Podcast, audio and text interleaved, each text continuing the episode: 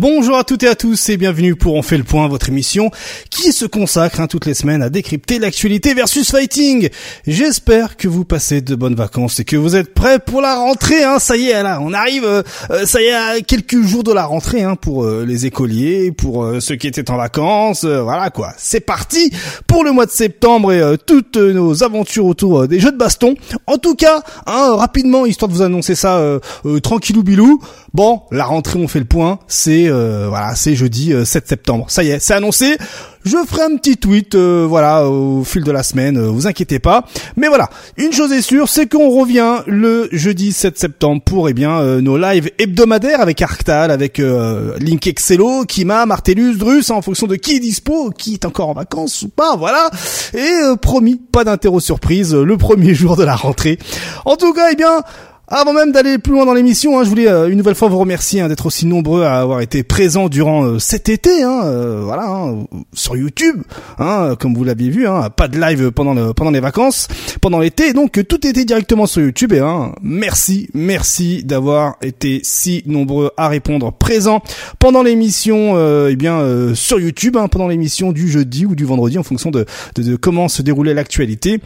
Donc voilà, je ne saurais comment, combien vous remercier. Hein, euh, merci infiniment. Voilà, hein, euh, que dire de plus, hein, si ce n'est un grand merci. Alors bon, concernant le programme de cette semaine, eh bien, oui, on sent qu'on est entre les veaux entre la Gamescom et entre le Tokyo Game Show parce que bien niveau actualité j'ai pris ma pelle et j'ai creusé ce que j'ai pu. Alors bon, on aura euh, comme d'habitude les résultats de la semaine, on aura l'agenda et côté actualité, eh bien on aura le petit point matos. Hein, voilà, hein, comme chaque semaine, ça y est, c'est devenu un limite un rituel. On va parler aussi eh bien des prochaines euh, des prochaines euh, annonces, des prochains rendez-vous des éditeurs au Tokyo Game Show. Donc on va un peu énumérer quels seront les éditeurs qui seront présents au Tokyo Game Show, puis on va un peu druider parce que Artal me rejoindra juste après. On va aussi parler de Mortal Kombat 1, hein, du débrief du Combat Cast, car voilà, il y a eu un Combat Cast il y a quelques jours de cela euh, pour un peu euh, présenter le gameplay de certains personnages, mais aussi il y a eu une petite euh, interview de la part d'IGN du producteur Ed Boon. Donc voilà, on va on va un peu voilà voir euh, ce qui euh, ce qui s'est dit dans cette interview. Et puis on va parler aussi de Street Fighter 6 car il y a des choses à dire sur Street Fighter sur Street Fighter 6 pardon hein, avec euh, notamment des, des, petits trucs autour du World Warrior voilà qui bon a fait jaser les internets. Et puis surtout hein, est-ce que est-ce que la tier list est vraiment à prendre en compte dans un jeu de combat? Donc on va essayer d'en parler avec avec Arctal. Et puis aussi derrière on va parler également des World Warriors qui ont fait parler d'eux le week-end dernier notamment sur euh, quelques points, euh, euh, on va dire quelques points, on va dire réglementaires. Hein, voilà, hein, quelles les règles. bon. On va en parler dans pas longtemps. En tout cas, vous l'aurez compris, l'émission va pas durer euh, 3 heures ou 4 heures comme d'habitude. Hein. Vous sentez Ouais, moi aussi je le sens, elle va durer. Allez, je vais pas trop me mouiller, je vais faire ma propre prédiction. Elle va durer deux, deux petits, allez, on va dire deux petites heures, deux petites heures pour cette émission dont on fait le point, et puis qui sait peut-être même peut-être plus court, hein, et je l'espère pour vous beaucoup plus long. En tout cas, euh, voilà pour la petite introduction pour le programme et et je suis un peu obligé, hein, ça y est, hein, euh, les choses évoluent. Le petit, euh, le petit moment instant promo, hein, où voilà, je tiens à vous rappeler que désormais, euh, voilà, j'ai un lien Games Planet, hein, disponible d'ailleurs en description de cette vidéo, hein, YouTube et aussi en, tweet, en, en commentaire épinglé, c'est comme ça que les choses se disent.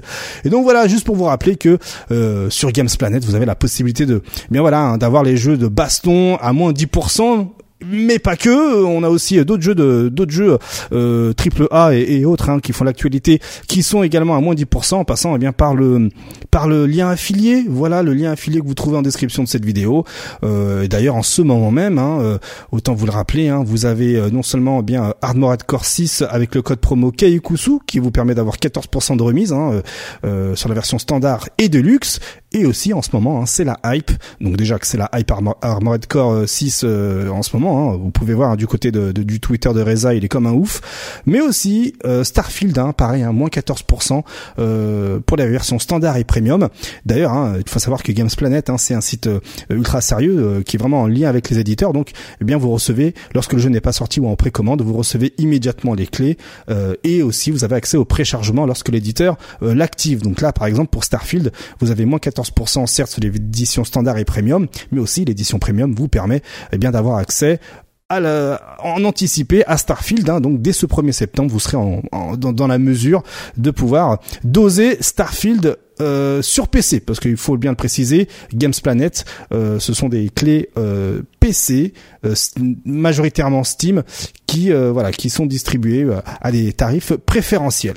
Voilà pour le petit instant euh, auto-promo, si je puis dire. En tout cas, je le rappelle, vous avez le lien en description de cette vidéo pour avoir accès justement à mon lien affilié. Et, voilà. Et, et un peu mettre du beurre dans mes épinards. Voilà, si je puis dire. Allez sans transition, on va immédiatement passer aux résultats de la semaine.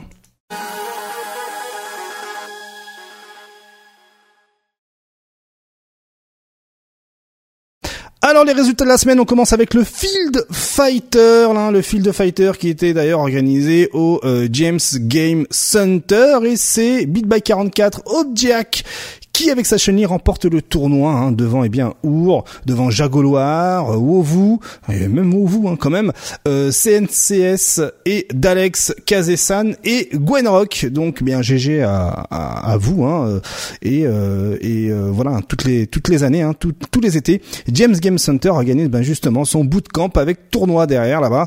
Euh, D'ailleurs hein, dans un dans, dans son euh, dans son terrain qui voilà qui propose une salle d'arcade arcade assez énorme. Hein. Drus nous en avait déjà fait les éloges.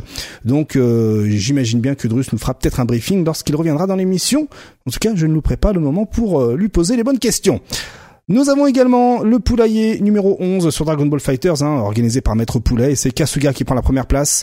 Euh, deuxième place, Jiruzen, et troisième place, Junanago, et on n'oublie pas également Easyman en quatrième place, Juanito en cinquième, ex avec Oniro, et Shakazar, ex avec Shan en septième place, septième, huitième place, je sais pas comment il faut dire aujourd'hui.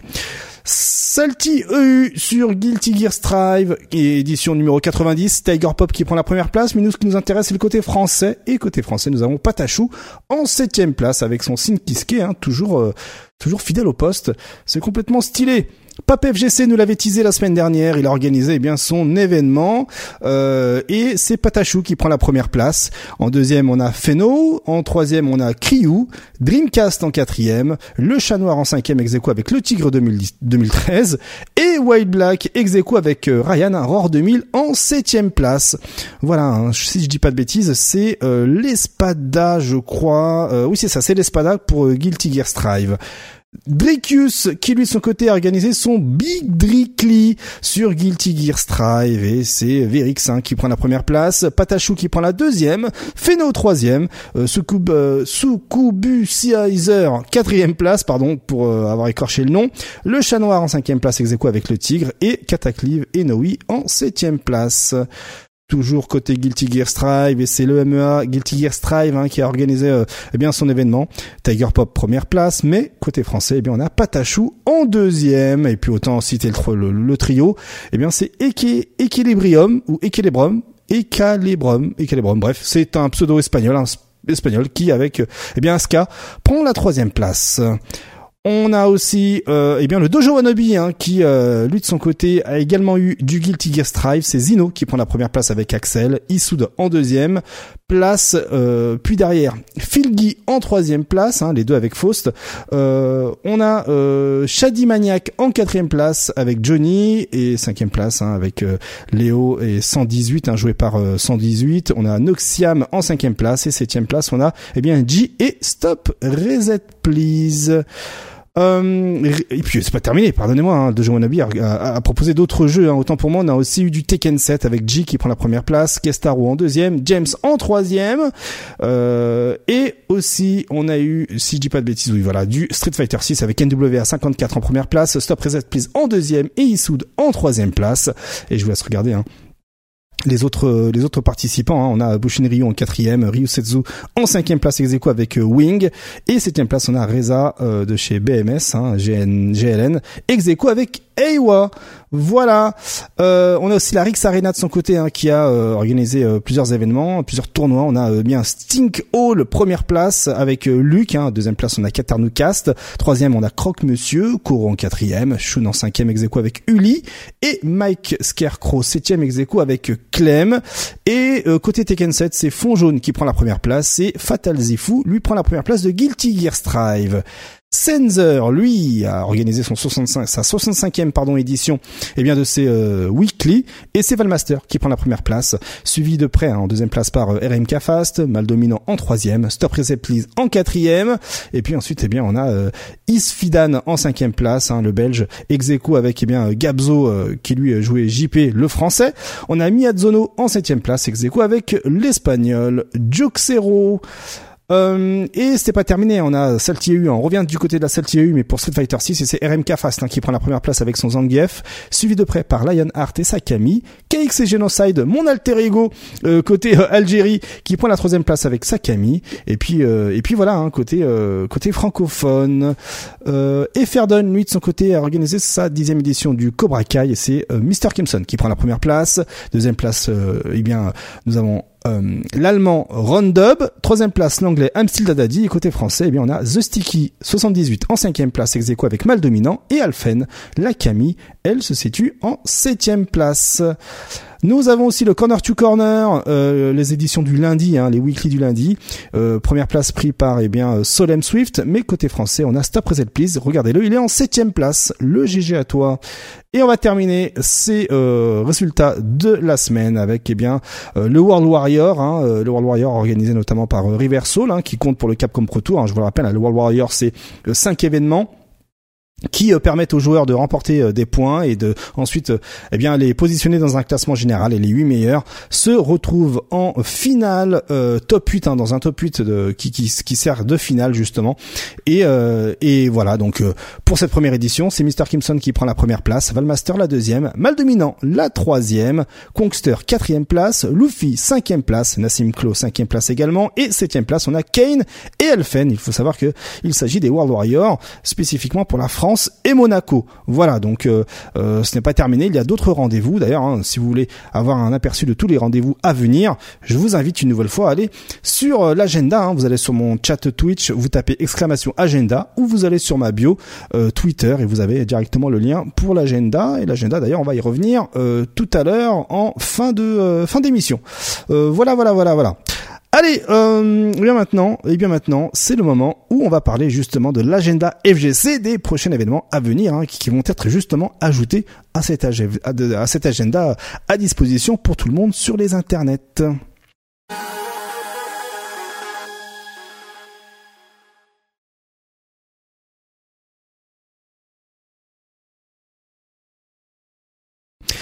On commence, regardez avec cette image un peu particulière, vous allez sûrement vous poser la question, qu'est-ce que Super Akuma fout avec un t-shirt euh, avec écrit dessus France? Eh bien c'est parce que il s'est qualifié pour les playoffs WEC euh, qui ont lieu actuellement eh bien en Roumanie sur Tekken 7. Voilà, donc ce sont les World Championship hein, euh, de l'IESF, euh, plus précisément. Hop là, regardez, qui ont lieu eh bien du 26 août au 2 septembre. Donc il y a déjà eu les playoffs qui se sont joués et euh, sur la fin de sur, sur, la fin de poule, il y a eu une égalité entre trois joueurs et donc qui ont dû rejouer. Parmi ces joueurs, il y avait Super Akuma et qui eh bien finalement a réussi à sortir top 1 de sa poule.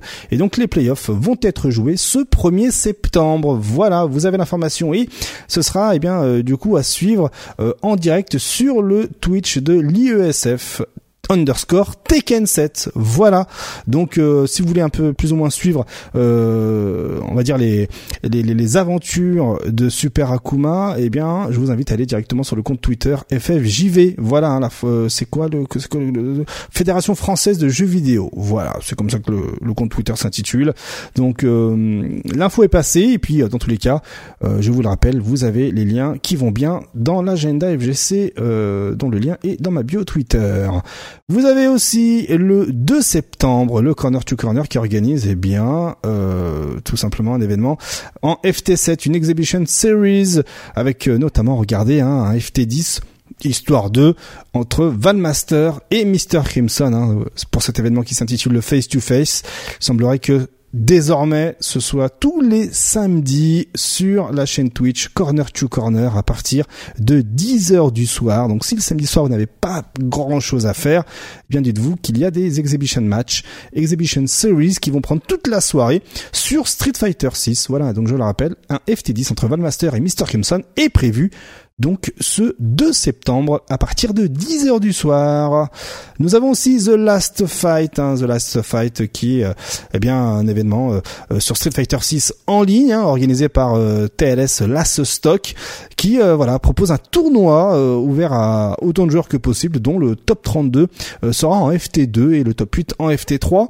Vous avez toutes les informations nécessaires hein, idem hein, sur l'agenda mais voilà hein, ça se passe en ligne ce 4 septembre The Last Fight, Street Fighter 6 et en ligne.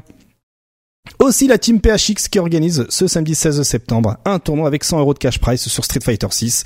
Voilà, hein, à partir de 20h, euh, le tout retransmis en direct sur leur chaîne Twitch. Je vous invite à aller directement sur leur compte Twitter, hein, Rebirth underscore Team PHX, pour avoir toutes les infos qui vont bien. Et enfin, ah non pas enfin, il y a encore beaucoup d'événements, pardon. Il y a la dose de sel organisée par la dose.net hein, ce dimanche 17 septembre. Voilà, euh, à l'XP School pour leur ranking 1108. Oui oui, 1108e ranking. Et donc, euh, eh bien, ce sera sur des jeux comme Vampire, euh, Mark of the Wolf, hein, Garou, Street 2X, Sur Strike, KOF 15, Tekken 7 et Street Fighter 6, notamment sur PlayStation 5. Donc voilà, hein, toutes les informations sur le site internet ladose.net ou le compte Twitter ladosenet, tout simplement. Nous avons aussi euh, The King of the North, un tournoi qui a été notamment relayé par Mr. Crimson, dans lequel eh bien les inscriptions sont de 40 euros, certes, mais avec au minimum 1000 euros de cash price pour un tournoi en ligne. Donc euh, voilà, hein, euh, pourquoi pas. Et je crois que c'est limité en termes de joueurs. Hein. Je crois que c'est ouvert uniquement à 16 ou 32 joueurs. Euh, je sais qu'il y avait l'information qui était passée par-ci par-là, mais en tout cas je vous laisse jeter un petit coup d'œil, hein, euh, mais euh, ce qui est sûr, c'est qu'on aura des joueurs comme Poppy, comme Mr. Crimson, comme Risman Barnett, qui ont déjà répondu présent l'appel.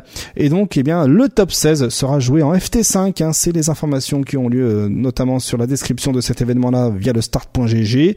Euh, et donc, euh, bien, lorsque vous êtes avant le top 16, tout va se jouer en FT3. Et après, et dès le top 16, comme effectivement mentionné, ce sera du FT5, 1000 euros de cash price avec 50% pour la première place, 20% pour la deuxième, 15% pour la troisième, 10% pour la quatrième et 5% pour la cinquième. Donc, donc voilà, hein, euh, toutes les informations. Euh, bien sûr, également l'agenda si vous voulez les liens qui vont bien. Et sinon, bien vous tapez King of the North 2. c'est le lien. Hein, moi je le vois, le lien il est comme ça, indiqué comme ça sur le Start GG. King of the North 2 pour avoir accès eh bien au Start GG en lien avec cet événement là. Et aussi Gros Guigui de son côté qui va organiser du côté de Lille un événement dédié à Street Fighter 03, alias Street Fighter Alpha 3, euh, ce 18 et 19 novembre 2023. Ça y est, il a posé les dates, euh, Gros Guigui. Gros Guigui qui tous les lundis nous fait euh, notamment des rendez-vous sur Street Fighter, Street Fighter 03 pardon, en ligne, des tournois, l'actu autour du jeu, etc. etc. Donc voilà, pareil, hein, si vous voulez des informations, allez sur l'agenda ou sinon sur Twitter en tapant le pseudo G D U F A Y E G du Fei voilà. Et on va terminer cet agenda avec un petit retour sur le Vienality.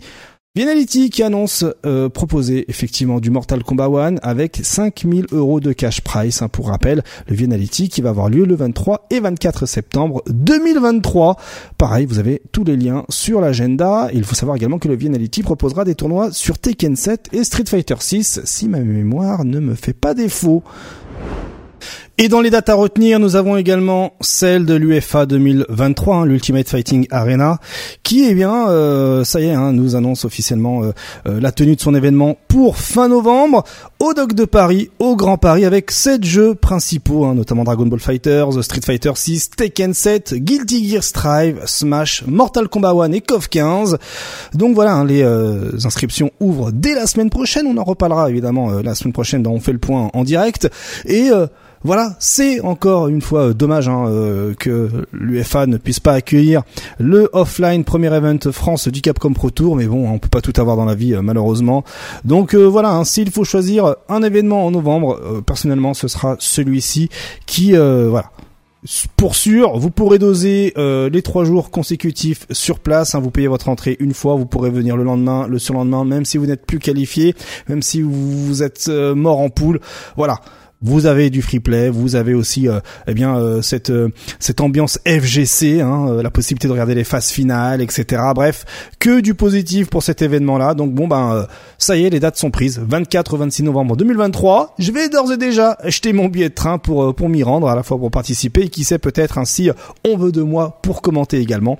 Mais en tout cas voilà, l'annonce est passée. On en parle la semaine prochaine avec toute l'équipe pour pour voilà pour un peu druider et, également avoir leur avis, cela va de soi. Voilà pour euh, l'agenda de la semaine. Euh, et puis, eh bien, euh, là, let's go, on va passer à l'actualité versus fighting. Et c'est à ce moment-là où Arctal va me rejoindre avec la magie du montage, évidemment, évidemment.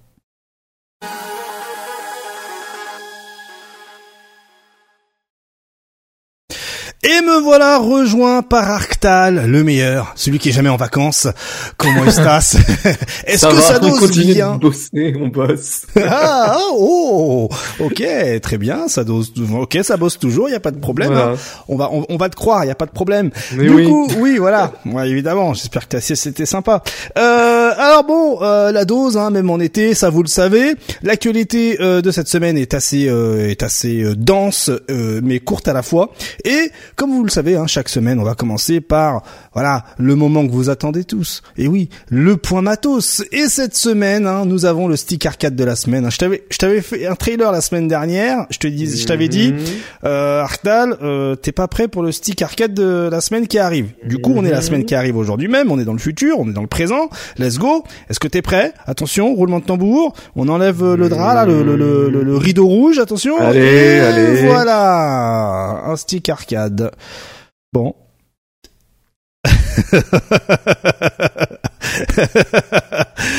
ah oui, oui, bois, bois, bois, tu peux boire, bois, déshydrate-toi, t'as raison. Alors pour ceux qui ont pas la vidéo, euh, qui sont en podcast, eh bien vous avez un stick arcade avec quatre petits boutons à gauche, tout à gauche, et ensuite euh, un, euh, 1, 2, 3, 4, 5, 6, 7, 8, 9 boutons qui constituent un U en fait, voilà, en plein milieu du stick. Ça n'a aucun sens. Donc euh, on commence par le L2, L1, gauche, bas, carré, croix, rond, R1, R2. Donc en fait, le gars, il a uniquement gauche et bas euh, à gauche et le reste des boutons euh, des directions via les quatre petits boutons à gauche. Ça n'a aucun sens. Ça n'a aucun sens. Parce que là, franchement, euh, moi je vois un stick, c'est une, c'est la même ergonomie que que si j'étais devant un Beatmania ou n'importe quel jeu de rythme. Hein. Dans ces cas-là, c'est Comment tu fais? Mais comment tu fais? Toi qui as inventé ça, comment tu fais? Comment tu fais? Je comprends pas, je comprends pas. Ouais, Et je suppose que celui-là, il est autorisé pour le Capcom Pro Tour. bah, il y a neuf boutons. Euh, ouais, oui, il est clairement autorisé pour le Capcom Pro Tour. Hein, je confirme de ouf. Hein. Ah punaise Non, les gens ils sont trop forts. Les gens ils sont trop forts. Très bien. très bien. Bon, bah voilà. Je m'avoue vaincu, là, KX, je peux rien dire, là. Ah, non, mais, il y a, enfin, on, ne peut que rester bouche bée. Ah, bon. ça, Et là, et là, je vais te sortir un truc. Pour ceux qui ne sont pas forcément au courant, hein, de comment se passaient les choses de par le passé. Mais dites-vous bien qu'il y a un éditeur qui a, euh, autorisé l'utilisation des droits d'un de ces jeux de combat pour faire des sticks arcade. Et, euh, c'était à la vente à l'époque de la PlayStation 2 et j'ai eu des des, des, des, des, amis, hein, des amis joueurs qui ont eu ce stick arcade. Et c'est un stick arcade avec... Enfin, c'est quoi Je juste te le montre et je te laisse découvrir. Voilà. Tu dois sûrement être au courant que ces sticks-là existaient à l'époque. Oui, oui, je me souviens de ce genre de stick, oui. Voilà, donc euh, c'était des sticks à l'effigie de Guilty Gear à l'époque de donc celui-ci c'est Guilty Gear XX, euh, le deuxième épisode. Euh, et comme on peut le remarquer, histoire de bien de bien montrer que c'est un layout euh, typé arcade, bah en fait on a enlevé un, bouton et on a mis euh, le bouton qui est pseudo euh, push start, le bouton start hein, sur arcade, sur, voilà sur les bandes d'arcade, il y a un bouton start légèrement à droite, et bien on l'a mis à droite et on y a inclus le R2 dessus. Euh, alors qu'on aurait pu simplement mettre le medium kick quoi. Enfin ça n'a enfin ouais. Donc il y a eu des gens qui ont acheté ces sticks arcade hein, euh, parce qu'ils ont fait la même pour euh, toute la série des Guilty Gear sur PS2 donc quand tu joues un Guilty Gear sur PS2 et que tu voulais acheter un stick officiel t'étais obligé de te taper ce stick arcade à 5 boutons dont il manquait le bas le, le moyen pied voilà bon d'accord donc bon, pour ceux qui n'étaient pas encore là à l'époque, hein, euh, je vais autant autant vous faire rapidement un petit euh, un petit débrief de comment les choses se passent à l'époque. Évidemment. Alors, en gros, comme on peut le voir, hein, il fut vraiment un temps où il existait des sticks spécial Guilty Gear. Hein. Donc je le rappelle, c'était à l'époque de la PlayStation 2 et euh, pour rappel, Guilty Gear Petit moment l'or était sorti en 1998 sur PlayStation premier du nom. Bon, le jeu n'a pas eu le succès escompté, voilà, hein, mais par contre, dès le deuxième épisode, notamment celui-ci, Guilty Gear XX, The Midnight Carnival, sorti en 2002, eh bien, euh, la licence a, a, a, commencé à bien se faire connaître, hein, notamment via sa sortie Dreamcast, et puis ensuite il y a eu une sortie PlayStation, euh, PlayStation 2, et euh, donc euh, on a eu cette version-là, on a eu en 2003 le XX Reload, en 2005 le XX Slash, et en 2007 le XX Accent Core, en 2008 le XX Accent Core Plus, et ce ne sont que des épisodes qui étaient sortis sur PlayStation 2, donc tous les épisodes PlayStation 2 ont le droit à leur stick arcade avec 5 boutons. Voilà. Donc, euh, il faut juste te dire qu'à l'époque, il y a des gens qui acceptaient d'acheter des stick arcade euh, comme ça. Voilà pour la petite histoire. Et puis évidemment à partir de la PS3, euh, euh, la PS3 on a eu le XX Accent Core plus R et aussi Guilty Gear euh, Strive. Et à ce moment-là, enfin les sticks à 5 boutons n'existaient plus. Voilà. Donc vous voilà avec un peu plus d'informations histoire de frimer pendant vos soirées mondaines. On, change carrément de registre, hein. on passe du côté communautaire avec le Third Strike Battle qui annonce eh bien accueillir un énième joueur japonais à son événement et ce n'est pas n'importe lequel, hein. il s'agit de Taihei, joueur de Urien. Donc après, eh bien euh, Kuni et euh, sa euh, Makoto, Yomoda et son Dudley, eh bien c'est au tour de Taihei, hein, le Urien japonais, de venir à Lyon, en France, en novembre, pour participer à ce Third Strike Battle. Voilà, hein, pour rappel, hein, le Third Strike Battle va avoir lieu le 11 et le 12 novembre à Lyon et les inscriptions sont déjà ouvertes. Allez donc sur le compte Twitter TSB underscore third pour avoir les liens qui vont bien. On a également le site Together Versus, l'association Together Versus, hein, notamment euh, créé par euh, euh, et Genius, dont Kip est le mm. président et le coprésident Genius, voilà, qui a ouvert, hein, le site qui a ouvert et dans lesquels, eh bien, l'association présente ses membres et aussi, eh bien, ses, ses activités à venir et proposera également progressivement de nombreux services à la communauté de Taken en, francophonie et ailleurs. C'est ce que euh, indique euh, officiellement euh, le communiqué autour de l'annonce de, la création de ce site internet. Donc si vous voulez en savoir un peu plus et que vous êtes joueur de Tekken, allez donc sur le site internet dont l'adresse est 2vs.fr. Alors là c'est très très simple hein, pour l'adresse.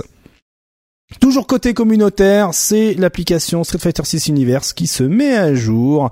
Elle se met à jour avec la frame data complète, avec le lexique du jeu, avec notamment également le lore euh, de, Street Fighter et aussi la possibilité d'y ajouter son Capcom ID afin d'avoir accès à vos stats, votre historique de match etc etc toutes les informations issues du site hein, Capcom euh, Street Fighter 6 voilà donc cette application euh, euh, Street Fighter 6 Universe est disponible sur iOS et Android voilà donc c'est plutôt plutôt stylé si vous voulez avoir les informations officielles de l'éditeur notamment hein, et aussi d'autres informations comme les influenceurs ou les acteurs qui font vivre la licence autre que l'éditeur lui-même. Donc c'est une application qui est vraiment complète, voilà, qui est d'ailleurs créée par Xavier Claire, alias Chabin, Chabin, pardon, 57. Voilà pour l'information. Fightcad, lui de son côté, annonce que bientôt on aura les parties classées pour le Flightcast Dojo, donc euh, ben, le mmh. Flightcast, hein, l'émulateur euh, Dreamcast euh, Naomi, dans lequel il sera possible de, il est possible d'ailleurs hein, de jouer à CVS2 avec du rollback netcode, etc. Donc ben bah voilà, hein, le ranked, les parties en ranked, les parties classées débarqueront tout très bientôt via Fightcade pour jouer à vos jeux Dreamcast et Naomi favoris. Donc ça c'est c'est complètement stylé parce que bon, je vous propose des trucs euh, pour jouer en ligne gratos, parce que bon, du côté de PlayStation Plus, euh, c'est un peu parti en cacahuète. Hein. L'annonce a été a été divulguée euh, cette nuit en scred, parce qu'il y a le décalage horaire, donc c'est pas vraiment du scred. Et en descendant tout en bas de, du, l'article de blog issu du, du blog PlayStation, eh bien regardez.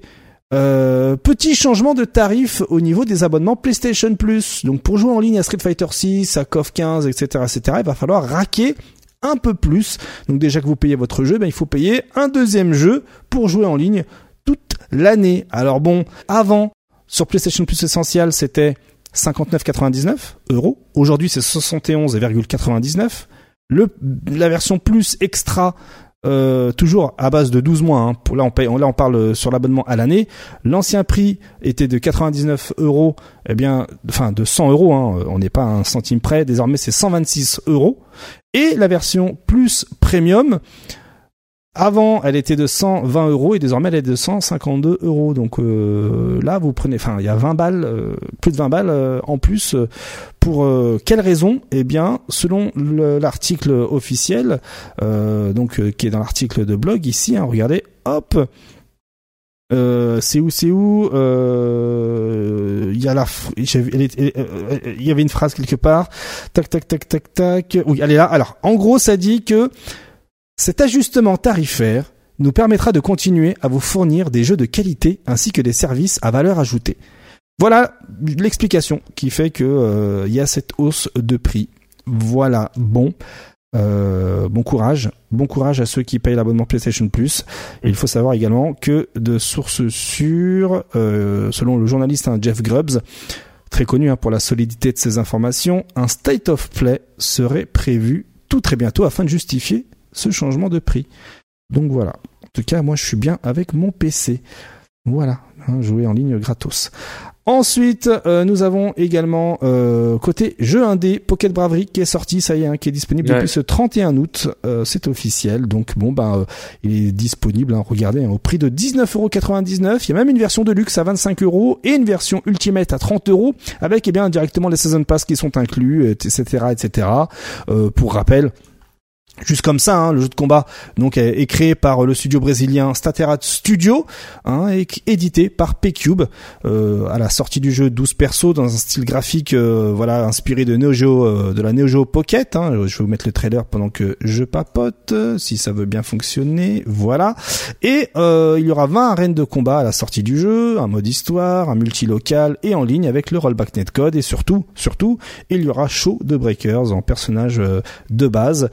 Et euh, il faut savoir qu'également le jeu sortira sur console, euh, sur toutes les consoles de la Terre, tout très bientôt. Et en tout cas là, sa sortie, elle est euh, aujourd'hui sur Steam. Voilà. Testez la démo si vous n'avez pas forcément envie d'acheter le jeu au premier abord, mais testez la démo. Moi, je l'ai testé, je valide perso le jeu. Exactement, c'est vrai, bien vu. Hein. Il y a une démo hein, pour Pocket Bravery sur Steam, donc bien joué, Arctal essayer de, de, voir ce que donne le jeu. Et effectivement tous les retours sont archi positifs.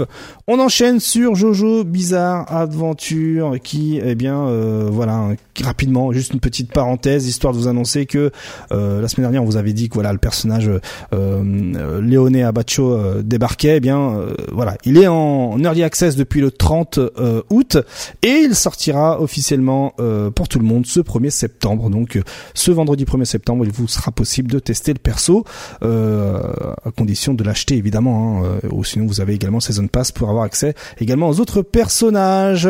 Voilà, et d'ailleurs, hein, d'ailleurs, d'ailleurs, j'ai un, petit tweet là qui est plutôt marrant euh, et qui voilà, use d'une référence un peu trop utilisée au Japon.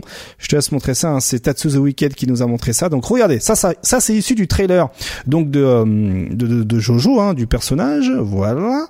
Et regarde bien, Hop, on a ah oui, bah oui. ça c'est Vegeta SSJ de Blue dans Dragon Ball Fighters. On a également euh, dans KOF 15, voilà. Et puis évidemment, on termine avec le bah, évidemment. Et voilà, tout ça. Ah bah oui, écoute, hein, c'est vrai que ça recycle. Ça recycle de ouf. C'est une, c'est une ref au Japon. Hein, Après, euh, c'est pas les seuls à recycler de toute manière. Hein. Tout le monde recycle. Bah oui, évidemment. Mais voilà. Au Japon, tu regardes euh, Tekken par exemple. Mm. Euh, Xiaoyu, elle a une pose, tu sais, où elle a un stance là où où elle se met euh, parallèle au sol carrément. Hmm. Tu sais, elle se met très très basse. Et Lena dans Dead or Alive, c'est un peu pareil. Elle a ce même genre de stance. C'est vrai, c'est vrai, en vrai. fait, ça repique. Je vous parle même pas entre Soul Calibur et Tekken. euh, Il y a même des persos qui sont dans la même dans dans les deux licences. Qui s'appellent Yoshimitsu. Donc euh, Oui, tout à fait. ouais, ça repique. Bon, ok. Voilà, c'est le petit clin d'œil. Voilà. Clin d'œil, j'aime bien, j'aime bien, j'aime bien. Côté SNK, on enchaîne avec eh bien la sortie de Samurai Showdown sur mobile via le service Netflix. Sur mobile. Oui, oui, sur mobile.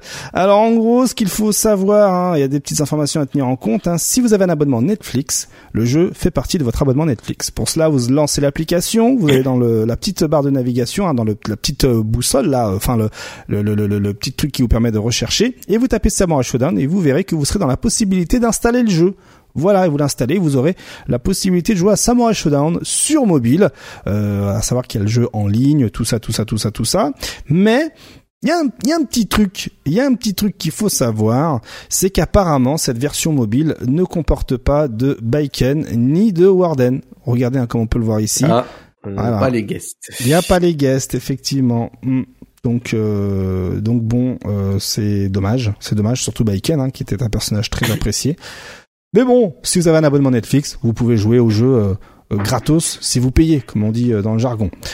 Euh, DNF Duel euh, qui a teasé euh, l'arrivée d'un prochain perso. Euh, je vous le montre, hein, regardez-moi ça. Hop là, il s'agit du brawler. Alors le brawler, hein, comme on peut le voir ici en image, hein, pour les experts de DNF, je vous vois venir.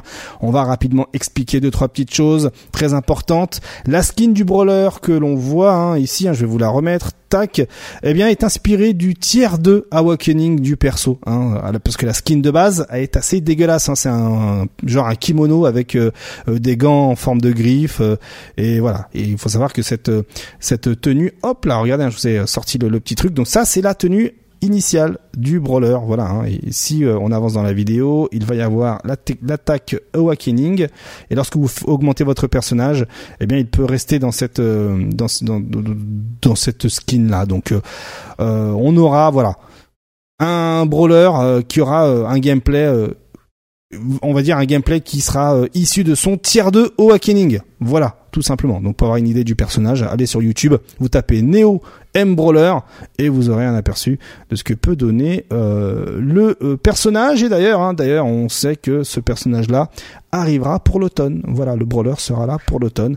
Donc bonne nouvelle pour les euh, pour les fans de euh, DNF Duel. Oui, oui, parce que DNF Duel n'est pas mort, n'est pas mort. Et d'ailleurs, est-ce qu'il a d'autres jeux qui sont morts? Non, il y a des jeux qui continuent à vivre également hein, sous respirateur, notamment Dragon Ball Fighters et Dragon Ball Fighters. Eh bien, on, va un peu prendre des nouvelles du jeu, hein, parce que la semaine dernière on a eu le patch, c'est sympa, machin tout ça, euh, mais aujourd'hui là, les gens ont eu le temps un peu de doser et ça nous a donné quelques petits trucs assez sympathiques, genre Son Goku, SSJ, voilà, tranquillou, bon, euh, des petits Mhm. combos aériens qui n'en finit plus, bon. Bon, moi je suis content. Hein.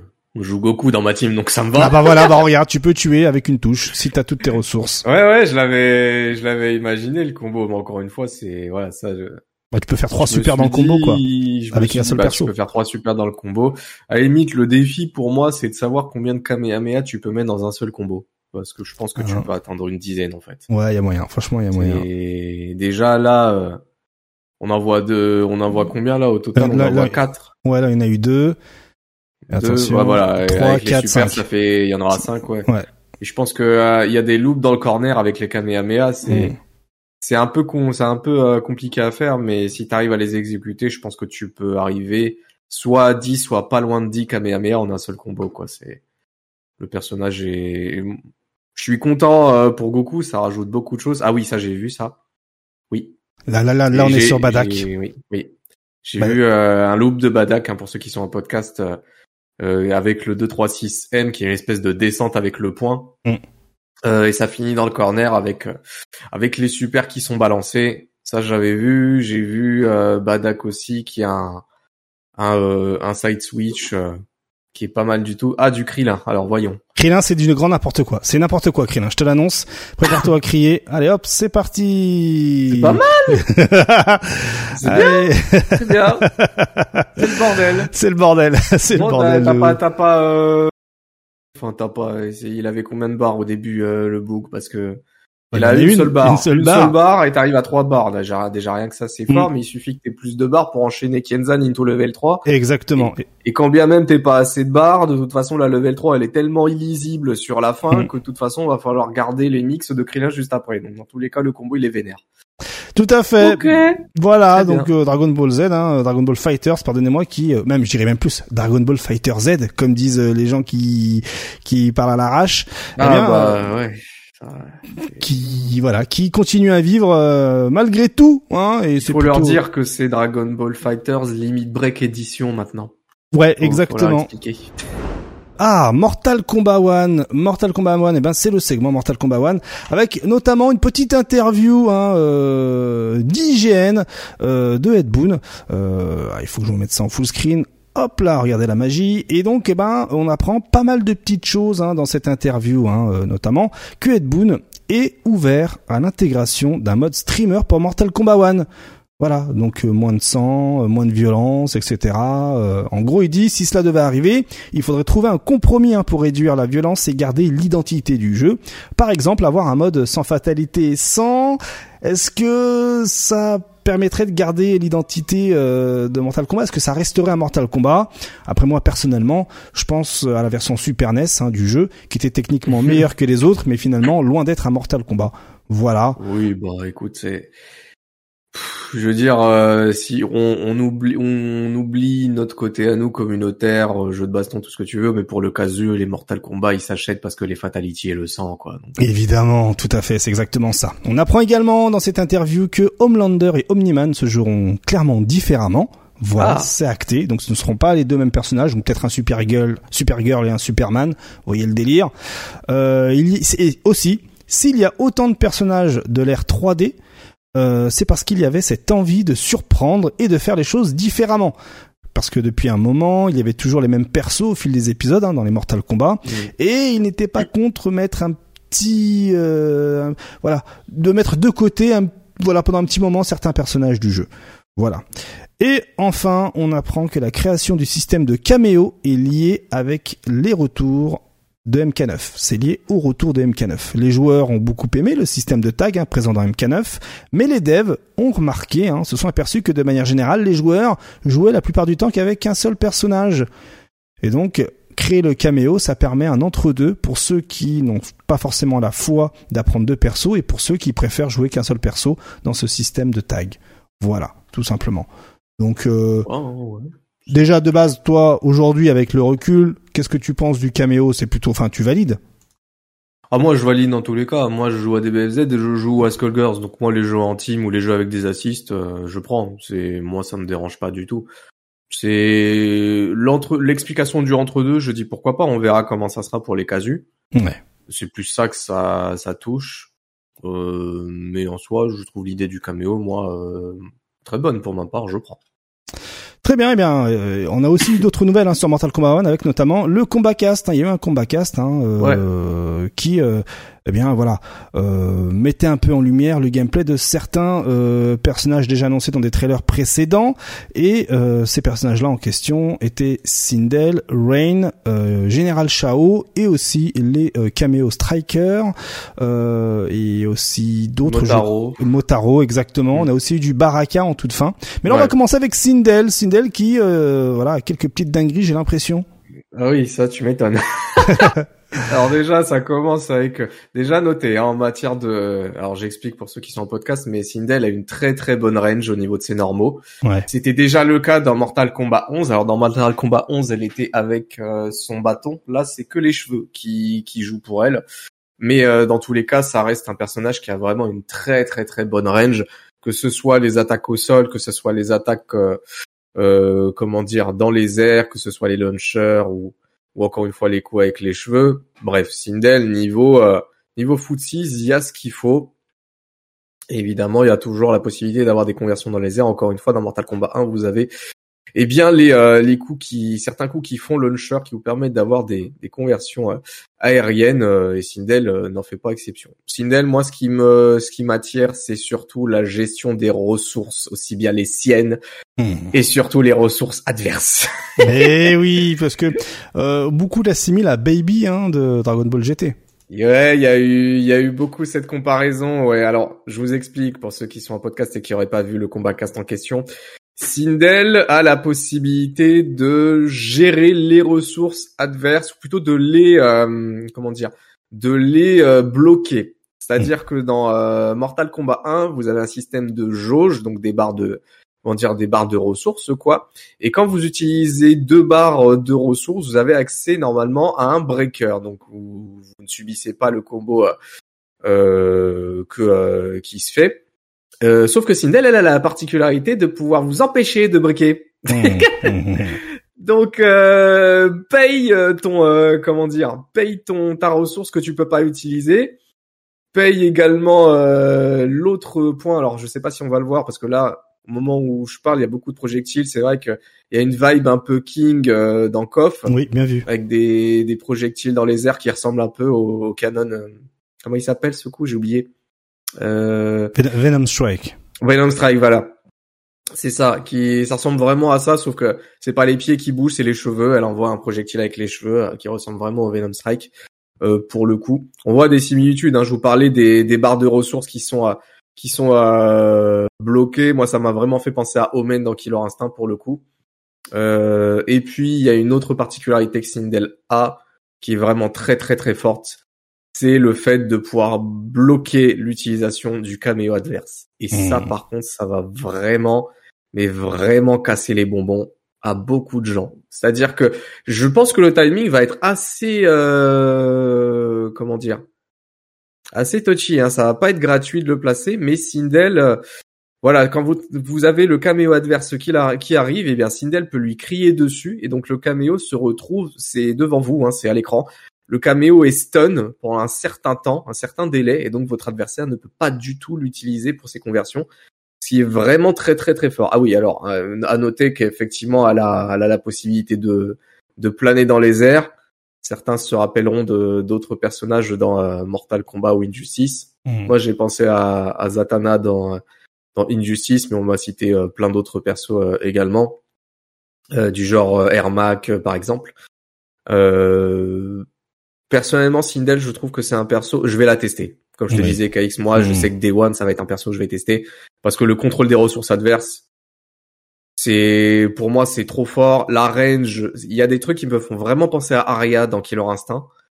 Euh, sur la range des coups, sur le fait de pouvoir voler dans les airs comme Arya, le fait de pouvoir utiliser, euh, comment dire, divers euh, divers projectiles, enfin divers projectiles, euh, plusieurs versions du projectile, que ce soit dans les airs, que ce soit au sol, que ce soit en mid, etc. Donc Sindel, c'est clairement un perso qui va casser franchement les bonbons Day One. On verra après par la suite. Mais, euh, mais en tout cas, c'est un perso qui fait euh, vraiment euh, vraiment le taf au premier abord. Au-delà de Sindel, effectivement, mmh. je continue d'en parler pour ceux qui sont en podcast. Il y a eu Sarina qui a été illustré le caméo que qui dans le lore est euh, et je crois est la sœur de Ashra euh, qui est espèce de démon euh, qui a laissé de côté quasiment tout son côté démoniaque pour le côté lumineux de la force. Ouais. Et donc on a pu voir euh, Sarina justement le caméo être illustré dans son combat cast et je trouve personnellement que Sarina c'est pas mal du tout sur les sur les différentes possibilités que propose le caméo. Je rappelle, hein, il y a quatre possibilités de d'utilisation du caméo. Et Sarina, c'est vraiment pas mal. Les attaques frontales, les attaques à distance, euh, bref, il y a vraiment quelque chose de très intéressant. Très bien, très bien. Donc pour résumer, Sindel, euh, elle a un anti-breaker, ses Simon sont plus rapides, euh, elle a quelques clins d'œil hein, aux versions, aux anciennes versions de Mortal Kombat. Hein. Par exemple, le Fatal Blow qui fait référence à l'ancienne Sindel avec les cheveux blancs et noirs. Euh, on peut posséder le caméo adverse et euh, par contre pour ça, faut qu'on puisse read l'adversaire pour que ça puisse fonctionner. Ça. Et euh, voilà. Et puis euh, et puis euh, il faut savoir qu'également euh, elle a des possibilités de stun simplement l'adversaire en mode normal. Mais si on fait une version EX, on est en full contrôle du caméo adverse. Oui, c'est ça. Ouais, c'est ça. Les Apex c'était la version EX, mais ouais, exact. Voilà, voilà. On a également eu Rain, Rain qui euh, a surpris son monde, hein, euh, qui est plus tant, plus tant un ninja que ça. Bah, Rain, alors je vais être franco avec beaucoup de gens qui ont joué à Mortal Kombat 11. Moi, j'étais sur le stream de Reza, et ce que je vais vous dire, j'étais pas le seul à ressentir ça, mais il y a une espèce de vibe cétrion chez Rain. Rain, c'est un personnage, comme tu disais, qui fait plus trop ninja. C'est beaucoup de zoning, beaucoup. Alors, on est toujours avec l'élément de l'eau, hein, ça, ça bougera jamais. Ouais. Euh, mais il y a des choses qui sont intéressantes. Hein. Le portail est intéressant. Euh, comment dire, les entières sont intéressants, mais pratiquement tout, toutes les animations, c'est vraiment l'élément de l'eau qui prime. C'est pas le personnage physique qui est Rain euh, qui va attaquer. Ça va être son bâton avec euh, avec sa boule de de water, sa boule aquatique, je sais pas comment l'appeler, hmm. qui qui va faire le travail à sa place. Et donc, euh, bah c'est vrai que on va avoir un jeu de comment dire, un jeu euh, au corps à corps qui peut être intéressant, mais qui m'a pas l'air plus fou que ça. Mais c'est surtout le jeu de zoning moi qui m'intéresse. Dans ce que j'ai vu de Rain, je l'ai dit, les portails, les projectiles. Il a même la possibilité d'envoyer des euh, comment dire, voilà, merci, je le cherchais, d'envoyer valser son adversaire euh, pour qu'il change de côté, ce qui était déjà le cas dans Mortal Kombat 11. Et qui a ses euh, signature move, hein. Euh, oui, oui, tout bêtement, oui, mm. exactement, c'est ça, voilà. Qui est vraiment un, signature move qui, qui lui permet, quand le coup est chargé, de pouvoir récupérer l'adversaire, notamment. Le truc, c'est que ça, à mon avis, ça va être utilisable, surtout quand tu auras un caméo qui va être à disposition. Euh, parce qu'à mon avis, le coup chargé, je pense qu'il y a les gens, ils vont taper, tout bêtement, mm. euh, pour éviter de se le prendre. Euh, il y a aussi la possibilité, on vient de le voir, mais j'explique pour ceux qui sont en podcast, la hum, possibilité de, de balancer des, des bulles, euh, des bulles d'eau euh, qui viennent des airs, qui ressemblent un petit peu à ce qu'il y avait du côté de Shang Tsung quand il invoquait ses, ses crânes sortant du sol. Et en fait, ça fait des juggles qui, qui permettent de, de remettre à distance en fait, tout comme le faisait Shang Tsung quoi. Donc Rain a un petit peu la même la même particularité, mais voilà, ça c'est les projectiles qui ressemblent un petit peu à, à ce qu'il y avait également dans Mortal Kombat 11 avec euh, comment il s'appelait? Bah Shang Tsung encore une fois mm. et c'est euh, c'est mais qui était pour le coup euh, à l'horizontale et euh, j'attends juste de voir les portails parce que les portails c'est vraiment le truc qui m'a le plus intéressé. Moi je peux, moi, je peux les mettre, hein, moi je peux les mettre les portails. Hein. Moi, il suffit de me dire, ils sont juste là. Hop, regarde. Et voilà. On va voir les portails. Ouais, voilà. Donc les portails, il peut en utiliser, il peut en mettre plusieurs en fait pour le coup, et donc il peut stepper d'un portail d'eau à un autre.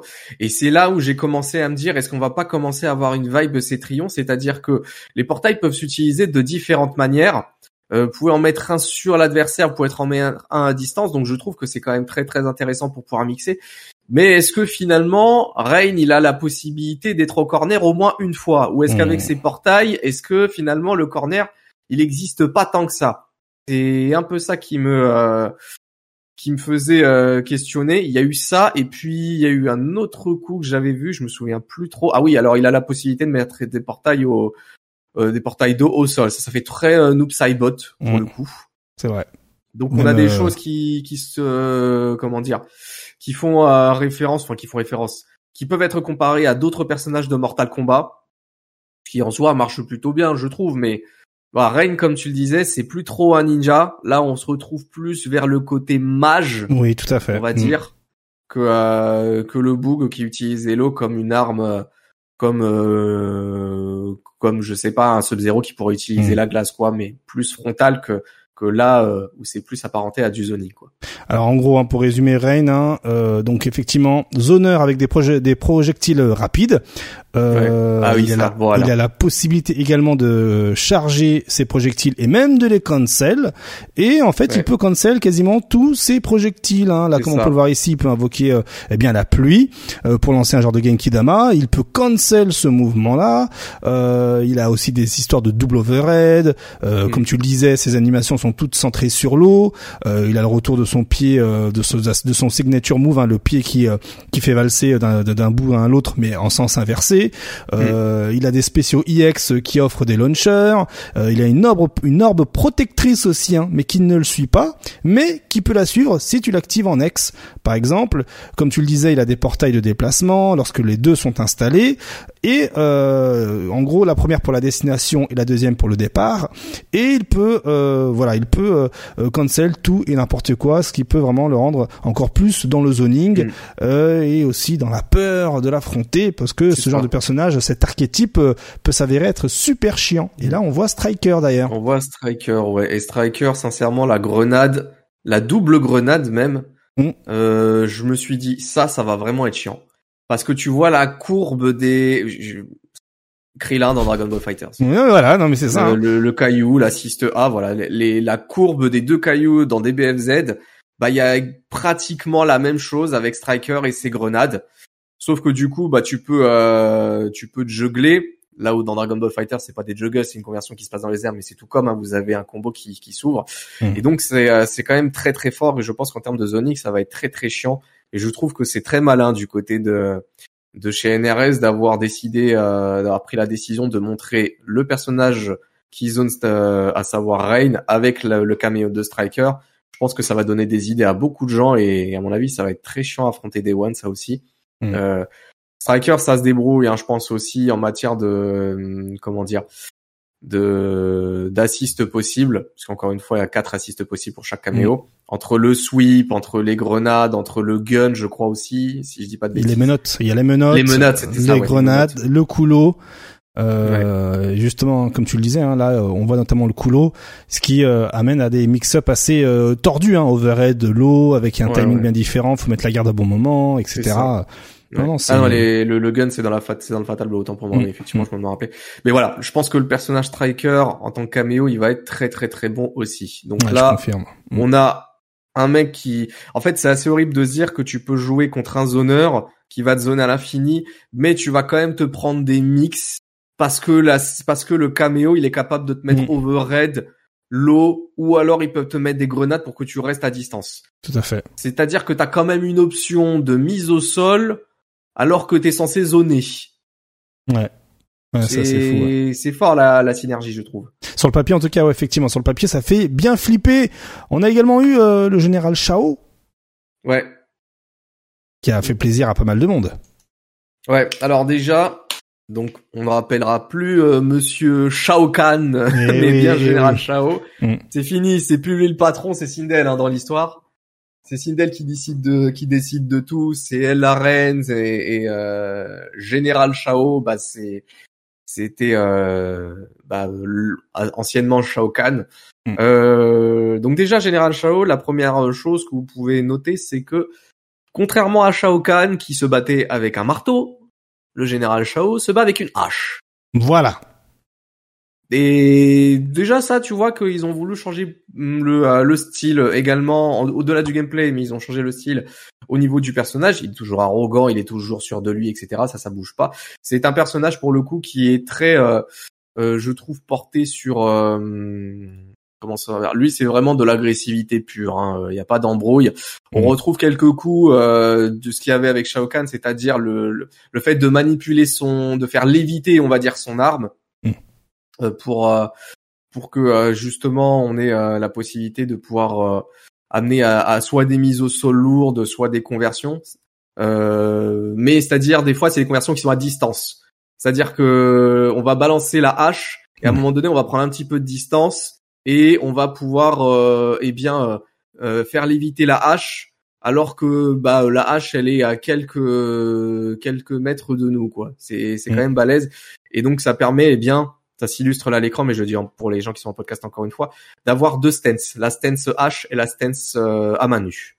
Et ça, ça peut être pas mal, je pense, en matière de, richesse de gameplay. Effectivement, c'est vrai. Hein. Donc, euh, comme tu le disais, donc euh, Shao peut frapper avec sa hache et la laisser au sol, puis la récupérer en combo, en la manipulant à distance pour des hits ou en invocation, tout simplement. Hein. Donc hop, euh, elle peut directement apparaître dans les mains. Les strings aussi du perso de base sont clairement différents.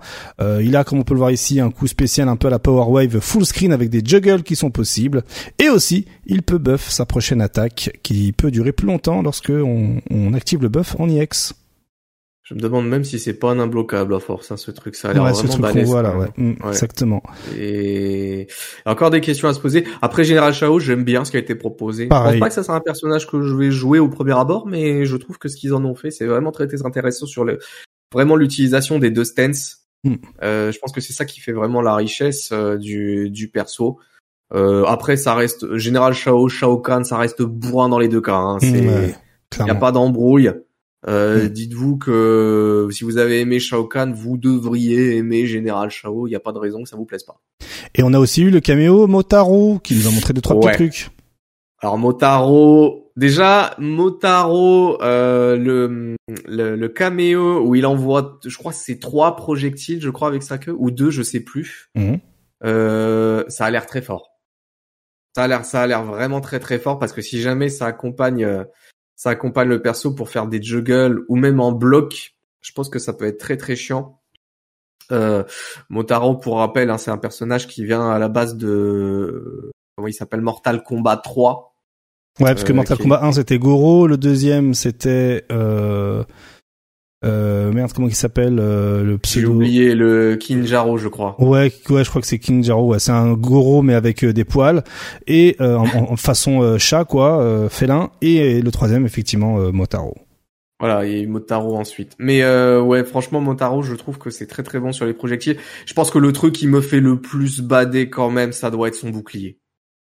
Parce que voilà, vous avez une assiste défensive qui renvoie les projectiles adverses, Ouais. qui vous permet en plus de pouvoir euh, avoir un bouclier qui dure longtemps, hein, mine de rien, je trouve le bouclier. Euh, sur euh, sur l'écran, c'est pas juste euh, hop, j'envoie un bouclier et puis euh, je me barre.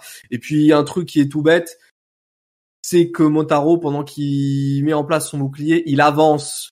Il gagne du terrain. Il gagne du terrain exactement. Donc ça, c'est c'est très très fort contre euh, ceux qui veulent qui veulent vous zoner. C'est très très fort quand vous voulez euh, vous rapprocher, euh, faire approcher votre adversaire du corner sans qu'il puisse faire quoi que ce soit.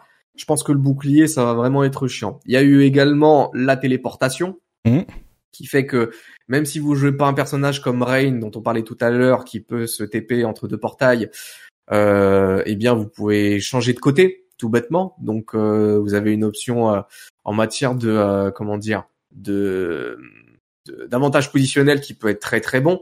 Mhm. Donc euh, c'est c'est vraiment pas mal du tout. Et puis mine de rien, ce portail, des fois que vous ouvrez votre adversaire, vous activez euh, ce portail 7 TP, vous activez Montaro qui va vous téléporter de l'autre côté. Ça vous empêche pas de continuer le combo. Eh oui, tout à fait, tout à fait, tout à fait. Et euh, cette présentation s'est finie sur un match, euh, un petit versus comme ça, euh, sans crier garde, de euh, dans lequel eh bien ça impliquait Baraka. Ouais, Baraka, exact, ouais. Et Baraka, pour le coup, on a vu un peu plus de comment dire de gameplay parce que c'est vrai que Baraka, on n'avait pas eu grand chose. On Mm. avait juste eu le trailer de mémoire. Mm. Je crois qu'on a eu que ça. Moi, Baraka, j'aime beaucoup ce qui a été présenté. Ouais, hein. pareil, pareil, ouais. Mm. Il- le, le personnage, il est beaucoup plus dynamique que ce qu'il y avait dans Mortal Kombat 11. Dans Mortal Kombat X, il y avait pas Baraka, mais ça s'illustrait euh, sur une des variations de hum, comment il s'appelle le personnage de euh, Alien Ah euh, oui. qui était euh, qui était présent. Euh, mais là, Baraka, c'est fluide, ça va vite, c'est agressif, c'est sauvage même. Je peux même aller jusque Bien là. vu, bien vu. Euh, là, on ressent vraiment le euh, dans le lore. C'est ce qu'il disait dans le trailer. Hein, c'est la seule euh, porte de sortie qu'on a, c'est la mort. Et ben le- là, le mec, tu sens qu'il a vraiment plus rien à perdre. Le mec, il Mhm. est malade. Le mec, il a des objectifs à atteindre et qui va tout faire pour les atteindre. La shop, elle est insane. La range des coups reste insane. La walk speed est folle. Le, les, le- les pocs sont bons, les footies sont bons. Euh, Baraka, c'est pareil, ce sera comme Sindel. Je ne pense pas en faire un Bane lui pour le coup, mais je veux tester des One. C'est un personnage qui m'intéresse énormément. Euh, et surtout, il y a quand même un truc qu'il faut noter, c'est que Baraka, c'est un personnage dont le Fatal Blow est un lot. Eh oui, effectivement, bien vu. Mm. Donc ça, c'est les carottes du Day One, on va tous les prendre. ça va être horrible. Ah, ça va être stylé, ça va être stylé. Donc, euh, donc voilà, hein, concernant le débrief de ce combat cast. Donc bon, ben pour rappel, hein, le jeu sort tout très bientôt. Hein, euh, euh, un peu de patience encore et euh, vous pourrez jouer euh, dès le mois de 14 septembre. septembre, pour ceux qui l'ont précommandé. Mhm. Euh, toujours possible de précommander, vous aurez Shang Tsung à la sortie. Ou alors le 19 septembre. Ou alors le 19 septembre. Voilà. Tout à fait. D'ailleurs, hein, tu parles de Shang Tsung, hein, mais euh, mais il faut savoir que il y a une publicité là récemment euh, de Ouais. Mortal Kombat 1, hein, euh, voilà, qui fait référence notamment au- à la première pub du tout premier Mortal Kombat.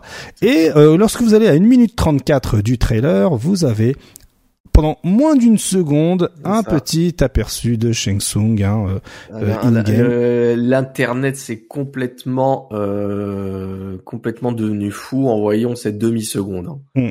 Même dans la commu FR, c'est ça y est, ça voit des images de Shang Tsung, ça devient complètement fou.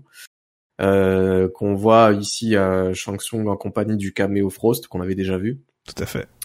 Et donc là, bon, on s'étonne que on se, on suppose forcément que c'est une, une activation du Fatal Blow, mais voilà, bon, Shang Tsung il est prêt. Shang Tsung va te faire chier. euh, je pense que ce sera toujours un peu la même sauce, hein, c'est-à-dire euh, tu voles les coups de l'adversaire ou ou ce genre de choses, quoi. Hmm. Euh, voir peut-être l'utilisation de potions, puisqu'on a vu des ah. Les premières, euh, quand tu quand tu montrais la semaine dernière les premières images de, de l'histoire, voilà, le, le Shang Tsung un petit peu, euh, comment dire, un peu vendeur de potions, de potions fake. on a vu Chronica derrière, on se dit bon bah pourquoi pas, hein, ça pourrait marcher aussi. On sait pas, on peut supposer tout et n'importe quoi, mais en tout cas Shang Tsung il est prêt quoi. Ça, ça fait ça fait plaisir à beaucoup de gens. Eh, ça fait énormément plaisir, hein, ça c'est sûr. Et pour finir sur le segment Mortal Kombat One, on a également eu encore une nouvelle fois quelques visuels issus du euh, marketing euh, made in Brasilia. Oui. Et, et, et, donc, eh bien, on découvre à travers euh, ces quelques visuels que je vais vous mettre en plein écran, voilà, que, eh bien, c'est confirmé, c'est confirmé. Il y aura bien des guests caméos, voilà. Mm. Donc euh, maintenant à savoir lesquels seront euh, les guests caméos, euh, ça c'est encore à voir. Mais on sait que l'un des premiers guests caméos, hein, c'est Jean-Claude Van Damme qui a été annoncé Day One. C'est un skin, je crois, de Johnny Cage. Je suis pas sûr que ce soit un caméo complet. Ah, tu penses que c'est juste un skin, ce qui veut je dire qu'on aura que c'était un... skin, on ouais. dit, ouais. Ouais, bon bah voilà. Donc ce sera un caméo du Johnny Cage peut-être de Mortal Kombat 1 ou 2. Euh, sachant qu'on a déjà un Johnny ouais sachant qu'on a déjà un Johnny Cage dans le jeu. Donc euh, donc à voir. les caméos qui vont revenir alors je me rappelle plus mais je sais qu'il y en a un qui va revenir c'est Tremor. Oui Tremor en caméo lui il va revenir en, en caméo. Hmm. euh, donc Tremor euh, personnage de Reza pour ceux qui suivent hein, en France. Hmm. et et comment est présent bah, la dernière fois depuis Mortal Kombat X puisqu'il était pas là dans Mortal Kombat 11 mais c'est vrai qu'on arrive à finalement à la fin euh, de cette com euh, avant la sortie du jeu et on commence à combler les derniers trous et et c'est vrai que ça commence à se poser des questions concernant le reste euh, et je comprends que ce, ce, comment dire cette com du côté du Brésil mm. euh, qui finalement euh, bah comment dire ça va ça va peut-être rebooster les ventes aussi d'avoir quelques caméos provenant d'autres licences. Hein, Tout à fait. Tout à fait. Et ce qui a été également confirmé dans ce petit point marketing, c'est qu'il y aura bien des tournois autour de Mortal Kombat One. Donc, est-ce que cela confirme ah oui, un Pro Tour? Voilà. Oui, bah il y aura un Pro Tour. Voilà. Bon. Sans, Soyons surprise. il y aura un Pro Tour. C'est c'est même pas une surprise de. Je peux là c'est phase de druide autant que vous voulez, mais c'est même pas euh, c'est même pas hésiter. Bien sûr qu'il y aura un Pro Tour. Il y a eu des Pro Tours sur les anciens. Il y en a eu sur Injustice. Pourquoi il y en aurait pas sur celui-là? C'est je me pose même pas la question. C'est c'est évident que que NRS va faire un truc. Comment ils vont le faire? Ça, ça peut être intéressant après. Mmh, c'est vrai. Comment ils vont le faire? J'ai aucun doute sur le fait qu'ils fassent un pro tour, bien sûr. Évidemment. Évidemment. Voilà pour le segment euh, Mortal Kombat One. Et là, ben maintenant, on enchaîne avec euh, un, un, segment, un pseudo segment Tokyo Game Show, parce que vous le savez, hein, ce jeudi 21 septembre jusqu'au dimanche 24, 24 septembre, pardon, ce sera le Tokyo Game Show. Donc, ça va être le moment où on va voir toutes les annonces de la Terre. Et en parlant d'annonces, eh bien, on va un peu énumérer qui il y aura euh, à ce Tokyo Game Show. Et la première chose à savoir, c'est qu'il y aura du Sega et du Atlus. Donc, Virtua Fighter ou pas. Il y a des gens qui veulent du Virtua Fighter. Donc s'il devait y avoir une, annonce de jeu de combat, euh, ce serait voilà, ce serait du Virtua Fighter parce que Sega n'a pas d'autre licence euh, euh, phare aujourd'hui en 2023 sur les jeux de combat. Mhm. Donc voilà. Bon, on n'en sait rien, hein, donc euh, peut-être qu'il y aura, peut-être qu'il y a pas, mais en tout cas ils n'ont pas précisé euh, quels seraient les jeux à être présentés. On peut que druider, mais voilà. S'il y avait une annonce de jeu de combat, ce serait éventuellement du Virtua Fighter. Donc maintenant on croise les doigts pour les fans de la licence, parce qu'il y a aussi Tokyo euh, Koei Tecmo qui va aussi avoir son petit truc. Qui dit Koei Tecmo dit Dead or Alive. Bon, est-ce que ce sera plus Dead que Alive? Bon. On ne sait pas, pareil, hein, pas de, pas vraiment de, titre annoncé, juste qu'il y a une date et une heure. Donc euh, voilà, let's go, rendez-vous là-bas. Maintenant, On n'en sait rien, mais voilà, s'il fallait annoncer un jeu de combat, ce serait Dead or Alive. On a aussi euh, bien Bandai Namco qui là, c'est confirmé. Hein, il y aura bien du Tekken 8 au Tokyo Game Show avec un programme assez euh, assez ouf hein, quand même. Hein. Euh, euh, en gros, le 22 septembre, on aura un segment de deux heures sur le jeu, mais on site, hein, donc ce sera sur place avec Arada et Michael Murray et en ligne. Il y aura un autre événement en ligne. Cette fois-ci, ce sera le 23 avec du gameplay et apparemment les dernières nouvelles autour du jeu. Donc peut-être du trailer, etc. Euh, pour annoncer des nouveaux personnages. Parce que, on le sait, il reste encore 8 persos à annoncer et le jeu sort le 26 janvier. Donc euh, on est à Mm. quasiment euh, euh, septembre, octobre, novembre, décembre, janvier. On a 5 mois de la sortie de Tekken 8. Le temps passe vite. Et oui. On a aussi le programme de Guilty Gear Strive, euh, Guilty Gear Strive, voilà, et même de Under Night in Burst 2 euh, pour le Tokyo Game Show. Donc, eh bien, le 21, ce sera Under Night in Burst avec les doubleurs et Guilty Gear Strive avec l'équipe de développement. Le 22, ce sera les développeurs de Guilty Gear Strive qui feront un compte rendu de la saison 2. Et aussi, on aura des nouvelles de DNF Duel avec les, avec le, patron, les développeurs du jeu. Le 23, ce sera Guilty Gear Strive avec une introduction pour les débutants, un concours de dessin, la présence des doubleurs, mais il y aura aussi du Unist 2 avec la, une présentation du jeu en compagnie de joueurs pro. Et le 24 septembre, ce sera l'Arc Revo Japan sur Guilty Gear Strive. Voilà, concernant eh bien euh, les rendez-vous euh, autour du Tokyo Game Show. Évidemment, on aura aussi, euh, vous le savez, du Capcom hein, avec on l'avait déjà annoncé hein, il y a des semaines en arrière avec 50 minutes euh, de show euh, préenregistré avec des jeux comme Dragon's Dogma, euh, Exo Primal et, Ap- et Apollo Justice Ace Attorney, mais surtout du Street Fighter 6, euh, Mm. 21 septembre, le 27 septembre. On en reparle dans pas longtemps, dans Voilà. 5 minutes. Voilà, on en reparle dans 5 minutes, pas d'inquiétude. Et nous, on reste sur Guilty Gear Strive, parce que regardez-moi ça, regardez-moi ça, cette image, qu'est-ce que c'est? Ce n'est pas Guilty Gear Strive 2, mais c'est un mode qui améliore les shaders du jeu. Voilà, hein, c'est euh, c'est euh, c'est Rin, hein, euh, la, la modeuse, qui euh, voilà a annoncé sur son compte Twitter, hein, son compte Twitter c'est Wistful Hopes, euh, qui annonce que ça y est, hein, le shader, le mode pour ces shaders est full disponible euh, sur tous les réseaux qui vont bien et à la même, euh, il y a quelques semaines de ça, présenté en image, hein, un aperçu euh, de ce que c'est que ce, bah, ce mode de shaders en mouvement et autant vous l'annoncer tout de suite, c'est assez impressionnant. Hein, euh, ça ressemble à ça. Attends, hop, je vais essayer de te mettre ça bien correctement. Voilà. Regardez-moi ça.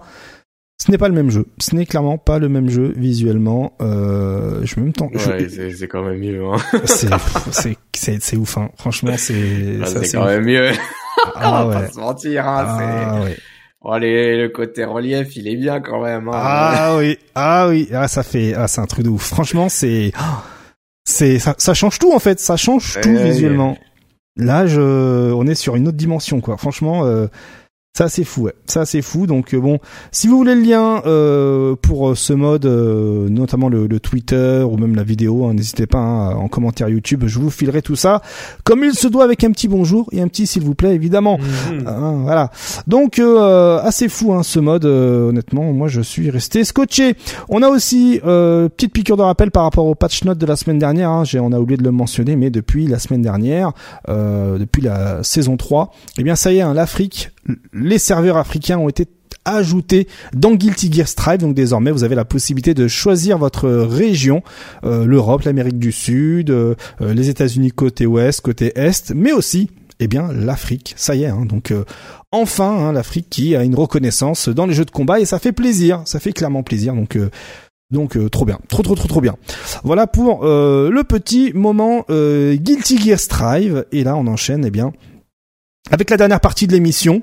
Street Fighter 6, euh, Street Fighter 6 qui, euh, ben voilà, hein, euh, euh, comme annoncé il y a quelques instants, hop, Tokyo Game Show Street Fighter 6, donc euh, avec notamment euh, du Street Fighter Street Fighter 6 et ça va se passer du 21 au 24. Des dates assez euh, assez particulières euh, parce que euh, c'est également à quelques jours de la sortie de Aki parce que Aki a son trailer, voilà hein, un trailer euh, de présentation du personnage, non pas juste un petit truc à l'arrache, hein, mais c'est un vrai trailer avec les séquences de gameplay. Donc on peut le dire, on a des séquences de gameplay du personnage. Et j'ai fait mes devoirs et eh bien on a tout un tas de détails sur son gameplay. Voilà, bon, côté, on va commencer par le lore. Hein. Côté lore, il semblerait que son maître soit Fang et qu'elle s'intéresse à l'organisation Shadowloo. Hein. Même elle a une obsession pour cette organisation. Côté euh, jeu, alors à sa nouvelle zone dans le World Tour qui s'intitule le Tianhong One et dans laquelle, attention, un gros gros gros gros pan de l'histoire, il faudra l'aider à trouver son remède à base de plantes. Ok, super, génial. Bon, côté gameplay, euh, pendant une quarantaine de secondes, comme on peut le voir ici, petite démonstration de quelques-uns de ses normaux, voilà, hein, qui confirmation qu'elle utilise du poison, hein, notamment sur les dernières secondes, hein, comme on peut le voir ici. Regardez un chun qui va, qui va, voilà, avoir du poison sur elle. On en reviendra là-dessus dans quelques instants. Et puis ensuite, ça commence immédiatement avec le premier coup spécial, hein, le Serpent Lash, euh, qui est un coup à distance, euh, à qui hein, envoie euh, ses ongles en avant comme une chaîne, empoisonnant les ennemis qu'elle touche. Lorsqu'elle frappe un adversaire déjà empoisonné, eh bien une fleur toxique déclenche une déclenche pardon une explosion et ouvre la voie aux attaques suivantes. Hein. C'est ce qui voilà, c'est ce qui montre tout cela. Ensuite, on a le Sinister Slide. c'est Aki qui se glisse à travers l'écran pour éviter les menaces, tout en avançant et en exécutant des mouvements de suivi tels que le phénomène Fang, le Hill Strike ou le Entrapment. Donc euh, on, on, arrive assez facilement à comprendre qu'il y a Mid, Shop et l'eau, voilà. Après le, après la petite, euh, le petit euh, Sinister Slide qui ressemble beaucoup à ce que Fang avait, voilà, pas de surprise. Et d'ailleurs, hein, hop, petite pause, ce Sinister Slide là que que, que l'on voit ici, hop là, regardez, petite référence évidemment à Koff. Et oui, Akoff, hein, euh, je, me mets au, bon timer. Hop, regardez-moi ça. Vous allez voir la petite référence à Shin, euh, à, Shin Gensai de Koff. Hop là Et regardez, quand il est baissé, et eh ben, quand il est euh, au, sol, il peut avancer. Voilà. Et du coup, derrière, il a ces petites variations. Pour ceux qui n'ont pas les références, voilà. Donc, c'est plutôt cool. Ça fait toujours plaisir à savoir. Et ensuite, eh bien, on va avoir droit à sa petite level 1 euh, dans quelques instants. Oui, voilà, euh, dans une seconde, là, vous allez voir ici, voilà. Et ensuite, on va avoir droit au Nightshade Pulse. C'est Aki qui envoie une, une bulle qui empoisonne les ennemis qu'elle touche et elle peut frapper la bulle avec Nightshade Chaser pour la faire éclater à l'avance, ce qui augmente la zone d'effet. Donc euh, ça va être euh, du zoning de ouf abusé.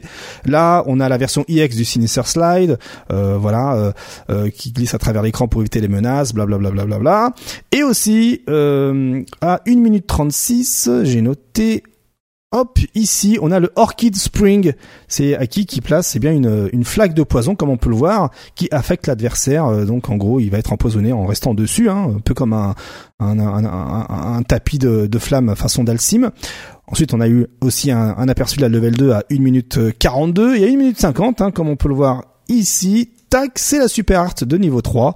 Euh, voilà, hein, plusieurs pressions sur le corps d'adversaire avec une injection de poison qui euh, explose. Donc, ce qui veut dire que derrière, eh bien, lorsque l'adversaire se relèvera, il ne sera pas en poison. Voilà. Par contre, maintenant, la question qui se pose à Arctal, c'est si la pose de poison affecte non pas la jauge de vie, mais la jauge de drive, il y a moyen que le perso soit archi relou. Tu m'étonnes. Parce que finalement, le drive, c'est plus important que la barre de vie. Hein, Et tout à fait. Euh, mm. c'est... Ah oui, ça. À la limite, imagine, tu peux choisir. imagine. Ah ouais, ce serait l'enfer. Ce serait horrible. Ah, ce serait l'enfer de ouf. Oh, abusé. Et côté ah design, toi, qu'est-ce que t'en penses? Moi, j'aime bien. C'est bon, elle a plus de flow que Funk, ça c'est pas compliqué. Quand tu regardes le perso, euh, le, le cara design de Haki, clairement, euh, elle a beaucoup plus de flow. Euh, J'aime bien le design. Bon, je vais forcer. Mais la tenue alternative, on dirait ça dira dans Kai. Ah oui, excuse-moi, mais robe Lolita avec une coupe de cheveux court et de couleur blanche, bon, j'ai pensé à, à Sadira forcément. Mais je trouvais ça marrant de regarder sur Twitter tout le monde qui avait sa petite référence en fait sur euh, ça lui faisait penser à quoi? Bon, moi c'était euh, Sadira. Euh, J'en ai vu certains qui se sont dit euh, c'est Mio dans Senseiya. Hmm. Euh, Kayane, j'ai vu euh, avec le coup des griffes et le fait qu'elle se dandine, euh, ça, ça lui faisait penser à Voldo. Tu vois, chacun a ses petites opinions en fonction et ses petites références, quoi. Donc c'est c'est pas mal du tout. Là, on vient de voir un super de niveau 2. J'ai vu une vidéo Tyrant, il a dit c'est Doflamingo dans One Piece. ouais, il y a beaucoup de ouais, effectivement. Voilà, chacun a ses petites a ses petites références euh, que tu qui, qui, sont quelque part vrais hein, quand tu regardes Aki. Euh, c'est c'est pas tout le monde a plus ou moins raison. Le personnage, moi, je le trouve stylé. Je vais le tester des one. C'est un personnage que je trouve intéressant. En faire un main, je sais pas. Ça m'étonnerait, mais sait-on jamais. Mais en tout cas, le perso, euh, il est, il va être intéressant à jouer. Il y en a déjà qui commencent à se dire que le personnage, il va être chiant. Hmm. Je pense surtout qu'il va être chiant contre les honneurs. Oui. Après overall, euh, j'ai pas envie de me prononcer tout de suite, mais contre les honneurs, ouais, ça va, ça va sans doute être relou. À voir en tout cas, effectivement. Le serpent est de sortie. Oula, oula, effectivement. Bon, Aki ne va pas venir toute seule, hein, euh, histoire de, de, de, prémunir un peu euh, son arrivée. On va avoir le droit à euh, un Fighting Pass dédié au personnage à partir du 1er septembre dès 9h du matin. On aura bien voilà quelques petits quelques petits trucs pour ces avatars, hein, des lunettes, des masques, des tenues, des chapeaux. On aura les musiques de Fang, Balrog et Vega, on aura des emotes, on aura le jeu Son Son, hein, la légende de Son Goku de Capcom en jeu classique, on aura des titres, un, de, un wallpaper pour son téléphone et quelques stickers. Voilà, bon, comme d'habitude, hein, 250 euh, V-Bucks, j'ai envie de te dire, façon Fortnite, que vous mm. pouvez, entre guillemets, euh, pouvoir conserver et réutiliser pour le prochain Fighting Pass si vous euh, réussissez à remplir les 20 ou 40 paliers qui, à la fin, vous donneront 250 V-Bucks. Voilà, un fighting monnaie, là, ou je sais pas comment on appelle ça, pour pour ensuite les investir dans le prochain Fighting Pass. Et la question que j'ai vue sur Twitter était est-ce que on peut avoir accès aux anciens Fighting Pass? J'ai envie de vous dire, bah en fait seulement si Capcom le décide. Si euh, le Fighting Pass mhm. n'est plus disponible, eh bien il n'est plus disponible jusqu'à ce qu'il décide de le remettre en ligne. Voilà, donc euh, à vous de voir. En tout cas, le Fighting Pass de la, de, la dernière fois hein, dédié à Street Fighter 2 était plutôt stylé, on va pas se mentir. Mais là, euh, bah voilà, c'est c'est vous et votre envie. Hein. Euh, je vous le rappelle que vous n'êtes pas obligé hein, de, voilà de, vous d'investir dans Fighting Pass. Hein. Ce sont vraiment des, du cosmétique. Euh, voilà, ça ne va pas changer l'expérience de jeu. Autant vous l'annoncer tout de suite. On va euh, maintenant passer euh, eh bien à quelques petits trucs assez sympathiques côté Street Fighter. Il faut savoir que eh bien bon, je crois que la tier list aujourd'hui, elle est un peu en PLS. Je, voilà. c'est vrai. Je voulais juste dire ça. Bon, petit rappel des faits. On a eu le week-end dernier le euh, Capcom première online pour les USA et le Canada. Euh, je crois que c'est USA et Canada ou Est, quelque chose comme ça, si je dis pas de bêtises. Je crois, ouais. Ouais, voilà. Voilà, bon. Et bon, JP, euh, en fait, c'est pas top tier, les gars. voilà, et Zangief, hein, Snake Eyes qui remporte, qui remporte la grande finale après un reset euh, assez fou. Hein. Euh, d'abord, il y a eu 1-0 pour Snake Eyes, puis ensuite 2-1 pour euh, Reynald, hein, qui était son adversaire avec JP, mm. et puis ensuite 5-0 pour Snake Eyes, qui a reset et gagné ensuite le reset de la grande finale euh, sur le score de 3-0. Bon, du coup, on, en, en marge, enfin en parallèle de ça euh, il y a eu aussi d'autres surprises. Euh, bon, on a eu par exemple plusieurs Ryu qui ont gagné des World Warriors. Euh, on a eu notamment aussi un Dalsim représenté par Mr. Crimson. Donc, si d'un côté, en parallèle, si on tient compte de ce que disent la plupart des joueurs sur Internet, hein, des Internets même, Ryu serait par exemple un Ken mais en moins fort et qui n'est même oh, pas qui n'est même pas dans le top classé en ligne. Et en plus de cela, Zangief serait le lotière infini du jeu. Alors pourquoi les jouer? Voilà. Mais quand tu vois la victoire de Snake Eyes, de Dalsim et de plusieurs Ryu au World Warrior, on peut se poser la question est-ce que la tier list est si importante que ça?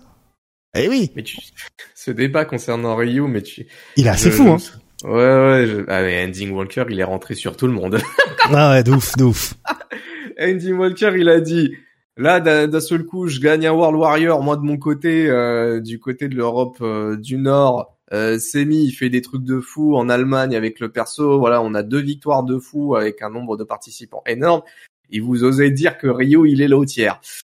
Le débat sur Rio, il est fou. Les gens, ils arrivent pas à se mettre d'accord. C'est un truc de malade. Concernant Zangief, bah oui, mais ce serait, c'est trop.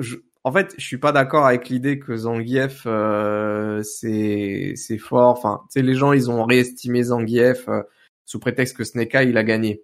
Oui. c'est Snake Eyes, les gars, ça fait depuis 15 ans, allez, je, je piffe un chiffre, mais voilà, c'est Snake Eyes, il a fusionné avec le perso, euh, faut pas se mentir, hein, c'est...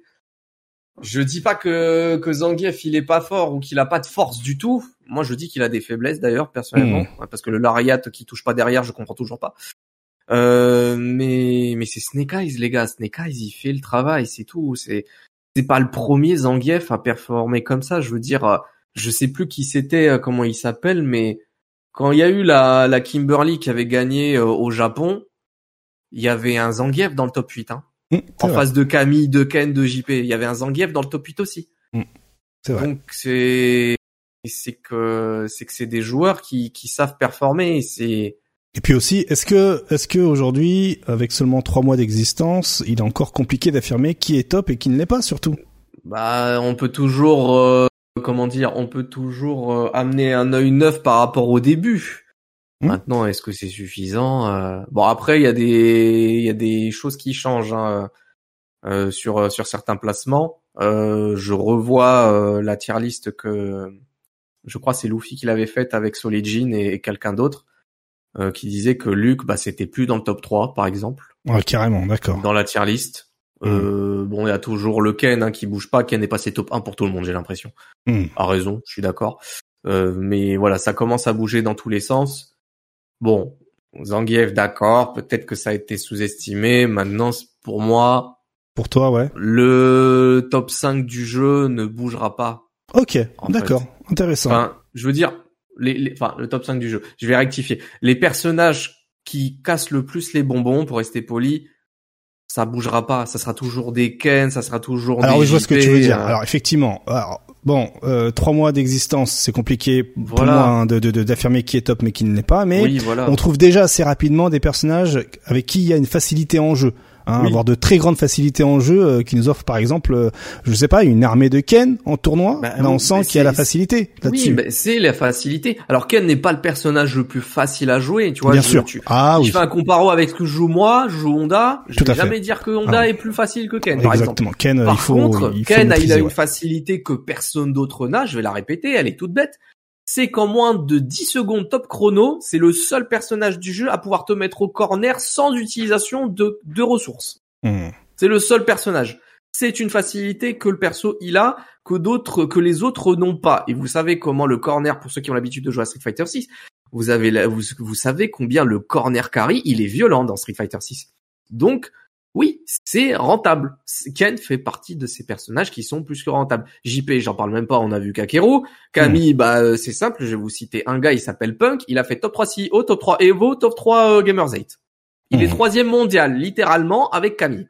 Ouais. Donc, voilà, tu, tu sais qu'il y a des persos qui ressortent. Est-ce que ça veut dire qu'il y a des persos qui sont euh, mauvais? Non, même Zangief, je le qualifie pas mauvais de Zangief. Moi, je dis que Zangief, il lui manque des trucs qui sont qui ont pas de sens. Encore une fois, le lariat qui touche pas derrière. Hmm. C'est censé être un anti-saut. C'est censé même être un anti euh, tout euh, le lariat euh, pour moi. euh. Donc je comprends pas qu'il qu'il touche pas derrière de base.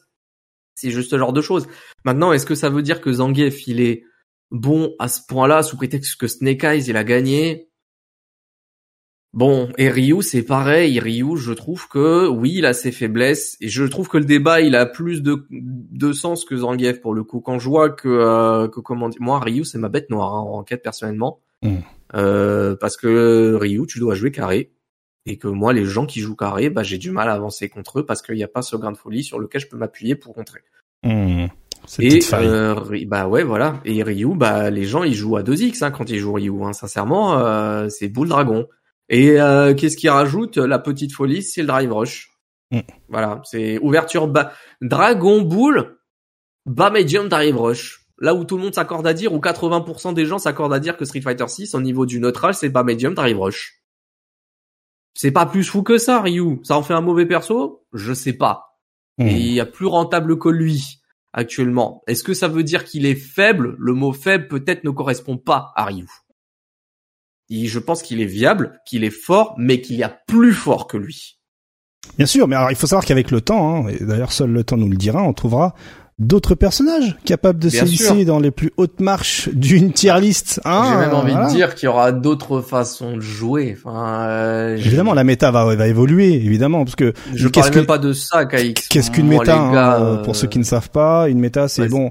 Il y a les développeurs qui font leur jeu, euh, qui disent bon bah là on fait ci, on fait ça, on fait ça, mais la méta, c'est les joueurs qui créent la méta et qui réussissent à jouer avec les, les, les personnages comme eux sentent euh, le, que le jeu doit aller. Et ensuite derrière c'est ce qui amène les développeurs à faire des rééquilibrages euh, mm. parce que eux ne s'attendaient pas à ce que les joueurs puissent jouer au jeu de telle manière. Voilà. Sauf qu'il y a il y a il y a une exemption euh, concernant concernant Street Fighter 6 c'est qu'il y a le mode moderne.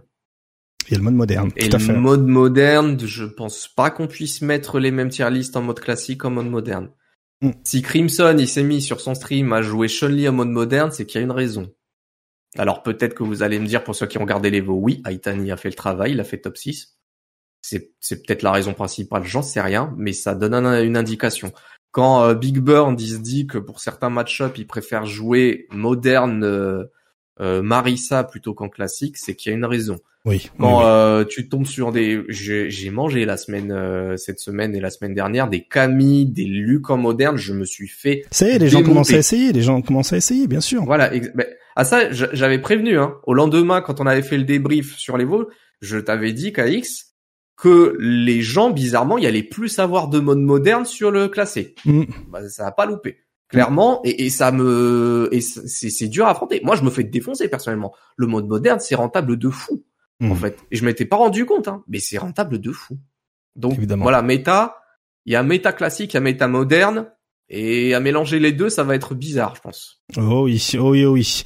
Alors bon, euh, donc le temps viendra hein, pour euh, débloquer justement, comme tu dis, hein, les gens commencent à essayer le mode moderne, etc. Et avec le temps, on découvrira quels seront les personnages qui pourront être euh, euh, si, se hisser dans les grands, dans, les dernières marches, les plus hautes marches de la tier list. Hein, D'ailleurs, hein, c'est ce qui s'était passé. Hein, pour citer un petit exemple sur Street Fighter 3, sur Strike, au début, le top tier c'était Ken, et des années plus tard, aujourd'hui c'est Yun et Chun-Li. Voilà. Et Ken a été relégué en dessous. Juste un exemple. Hein, donc euh, voilà. Euh, et pour ça, il fallait que les joueurs euh, puissent tester les persos, découvrir les persos, etc. Mais bon, à la différence là, c'est que sur Strike, Street Fighter 3, c'est un jeu qui n'a subi aucun rééquilibrage. Là, on est dans oui, une. bien sûr. Là, on, va en avoir toutes les années. Voilà. Même sur la saison actuelle, tu sais qu'il va y avoir des changements. Enfin, tout à fait. Clairement, c'est ça se voit. Quand je te dis que j'ai vu la tier list de Luffy, j'ai vu que Luke il était pas dans le top 3 tu vois déjà que les opinions commencent à changer. Donc, tout à fait. Mm. Est-ce qu'on peut se fier aux tier list? De base Non, on ne peut pas se fier aux tier de base, de base, de base, on ne peut pas se fier aux tier list. Mm. Pourquoi? Parce qu'une tier list c'est une opinion basée sur des données qu'un joueur euh, a pu euh, voir. Sur le ressenti perso, euh, en fait, tout simplement. Bah, à trois mois, tu peux parler de ressenti perso. Mm. Normalement, une tier list, c'est basé sur les forces et les faiblesses comment dire, euh, sur des données euh, quantifiables avec la frame data, tout ça, tout ça. Ça, hmm. normalement, c'est censé te donner une tier list. Sauf que pratiquement personne ne fait un truc comme ça à 100%, ça n'existe pas. Il y a toujours une part de ressenti en fait quand tu regardes les, les tier lists, que hmm. ce soit par rapport à tel résultat dans tel tournoi fait par tel personnage, tu auras toujours cet élément-là ça sera toujours du ressenti et surtout à trois mois. À trois mois, tu peux pas donner de tier list dite concrète. Alors la tier list en question ne veut pas dire qu'elle ne veut rien dire. Surtout quand c'est un Luffy qui la donne, je pense. Mais c'est les premières impressions. Voilà, les premières, la première impression est importante et la première impression de Luffy, hmm. tu vas quand même te poser la question dans le sens où c'est pas un no-name Luffy, ça fait partie des top mondiaux, en tout cas des, des gens qui sont susceptibles de faire partie des tops. Donc tu vas t'interroger un minimum. Pas forcément être d'accord avec tout, mais tu vas quand même t'interroger. Donc la tier list, faut toujours se méfier. Faut prendre en compte, oui, un minimum parce que tu vas te dire, bon, il y a quand même des choses qui peuvent être, euh, comment dire, qui peuvent être euh, legit quand toi tu te fais euh, ton opinion par rapport à la tier list que tu regardes. Mais il y a toujours une part de ressenti, c'est c'est jamais fiable à 100%. Et encore une fois, euh, même si Snake Eyes il a il a gagné, Snake Eyes en fait c'est c'est c'est les deux côtés. C'est ça montre que la tier list ne fait pas tout. Et ça veut pas dire pour autant que sous prétexte que Snake Eyes il a gagné, bah qu'il y a d'autres persos qui sont moins bons. Je veux dire JP encore une fois, si JP il se retrouve dans les majors tout le temps, C'est pas pour rien. C'est pas parce que euh, c'est pas pour rien. C'est pas parce que Snake Eyes il a gagné que d'un seul coup JP il est moins bon que Zangief. Bien sûr. Et puis aussi, il faut savoir euh, que ces connaissances-là, on, si elles, elles- apparaissent aussi rapidement, c'est parce que aujourd'hui tout va très vite avec les réseaux sociaux, hein, Exactement. euh, les informations. Avant, euh, avant on n'avait pas les réseaux sociaux, donc euh, il fallait limite s'envoyer une lettre à la poste et ou même aller dans des événements offline pour déjà en parler, etc. Tout ça. Aujourd'hui, Ouais. tout va plus vite grâce aux réseaux sociaux, mais aussi il y a des choses, il y a des indicateurs. Donc là, ce que l'on voit, hein, c'est la tier de Luffy, hein, faite avec Evans et Akainu, si je dis pas de Ah, bêtises, euh, et Solijin, pardon. Voilà, moi j'avais j'avais Solijin mais j'avais pas Evans exact. Voilà. Et en fait, euh, effectivement, tu le dis hein, à plusieurs reprises, trois mois c'est encore trop court. Les réseaux sociaux accélèrent la chose, donc ça me donne effectivement un premier aperçu, un premier ressenti des gros joueurs qui ont l'habitude de faire des majors, etc., etc. Et souvenez-vous, hein, euh, une à deux semaines après la sortie de Street Fighter 6, tout avant même, pardon, avant même la sortie, tout le monde disait je vais doser Marissa, je vais doser Marissa. Le jeu Ouais. est sorti, très peu de personnes avaient dosé Marissa parce que tout le monde pensait que le personnage était faible.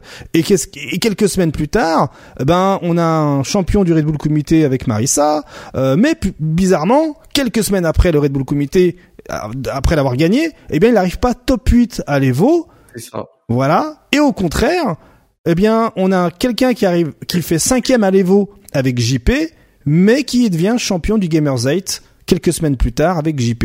Kakeru hein, notamment. Donc euh, il y a y a des premiers feelings où justement euh, le perso est trop faible mais finalement il gagne des majors mais finalement il arrive il, il- struggle de plus en plus hein, euh, Ah oui. Big Bird avec Marissa alors que JP lui commence Voilà. Au Japon. voilà, tout à fait. Donc, on a encore quelques indicateurs comme ici où tout change en fait. Mais ce qui ne change jamais, c'est l'armée de Ken euh, qui, euh, voilà, qui en tournoi montre clairement que Voilà, c'est ça. il est le, le perso est solide. Euh, évidemment, il va arriver un moment où il y aura d'autres personnages qui vont sûrement le dépasser, hein, ou même arriver au même niveau que lui. Mais aujourd'hui, avec la connaissance qu'on a du jeu, euh, avec le early access dans lequel on est en plein, là, en plein dedans, euh, ce serait, euh, voilà, ce serait compliqué de dire que la tier list est, euh, est, est- est fiable et définitive. Oui, bien sûr. Je peux même donner un autre élément hein, pour dire à quel point résultat ne veut pas dire forcément euh, top tier et top tier ne veut pas forcément dire résultat. Si tu peux remettre la tier list, s'il te plaît, KX. Je vais parler d'un personnage. On a parlé de Ken, on a parlé de JP, on a même parlé de Camille avec euh, Punk. Mm. Je vais vous donner un personnage qui est dans le top 5 là de cette tier list que moi personnellement je mets dans le top 5 aussi, c'est DJ. DJ, DJ, il a ouais. jamais gagné pour le moment. Oui, il a jamais gagné, exactement. Moura fait chier en France mal dominant. Qu'est-ce Hmm. qu'il est fort avec DJ. C'est un truc de fou.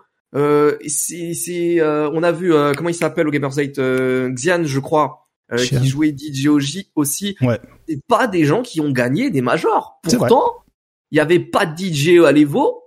Pourtant, moi, je suis d'accord pour dire qu'il est top 5.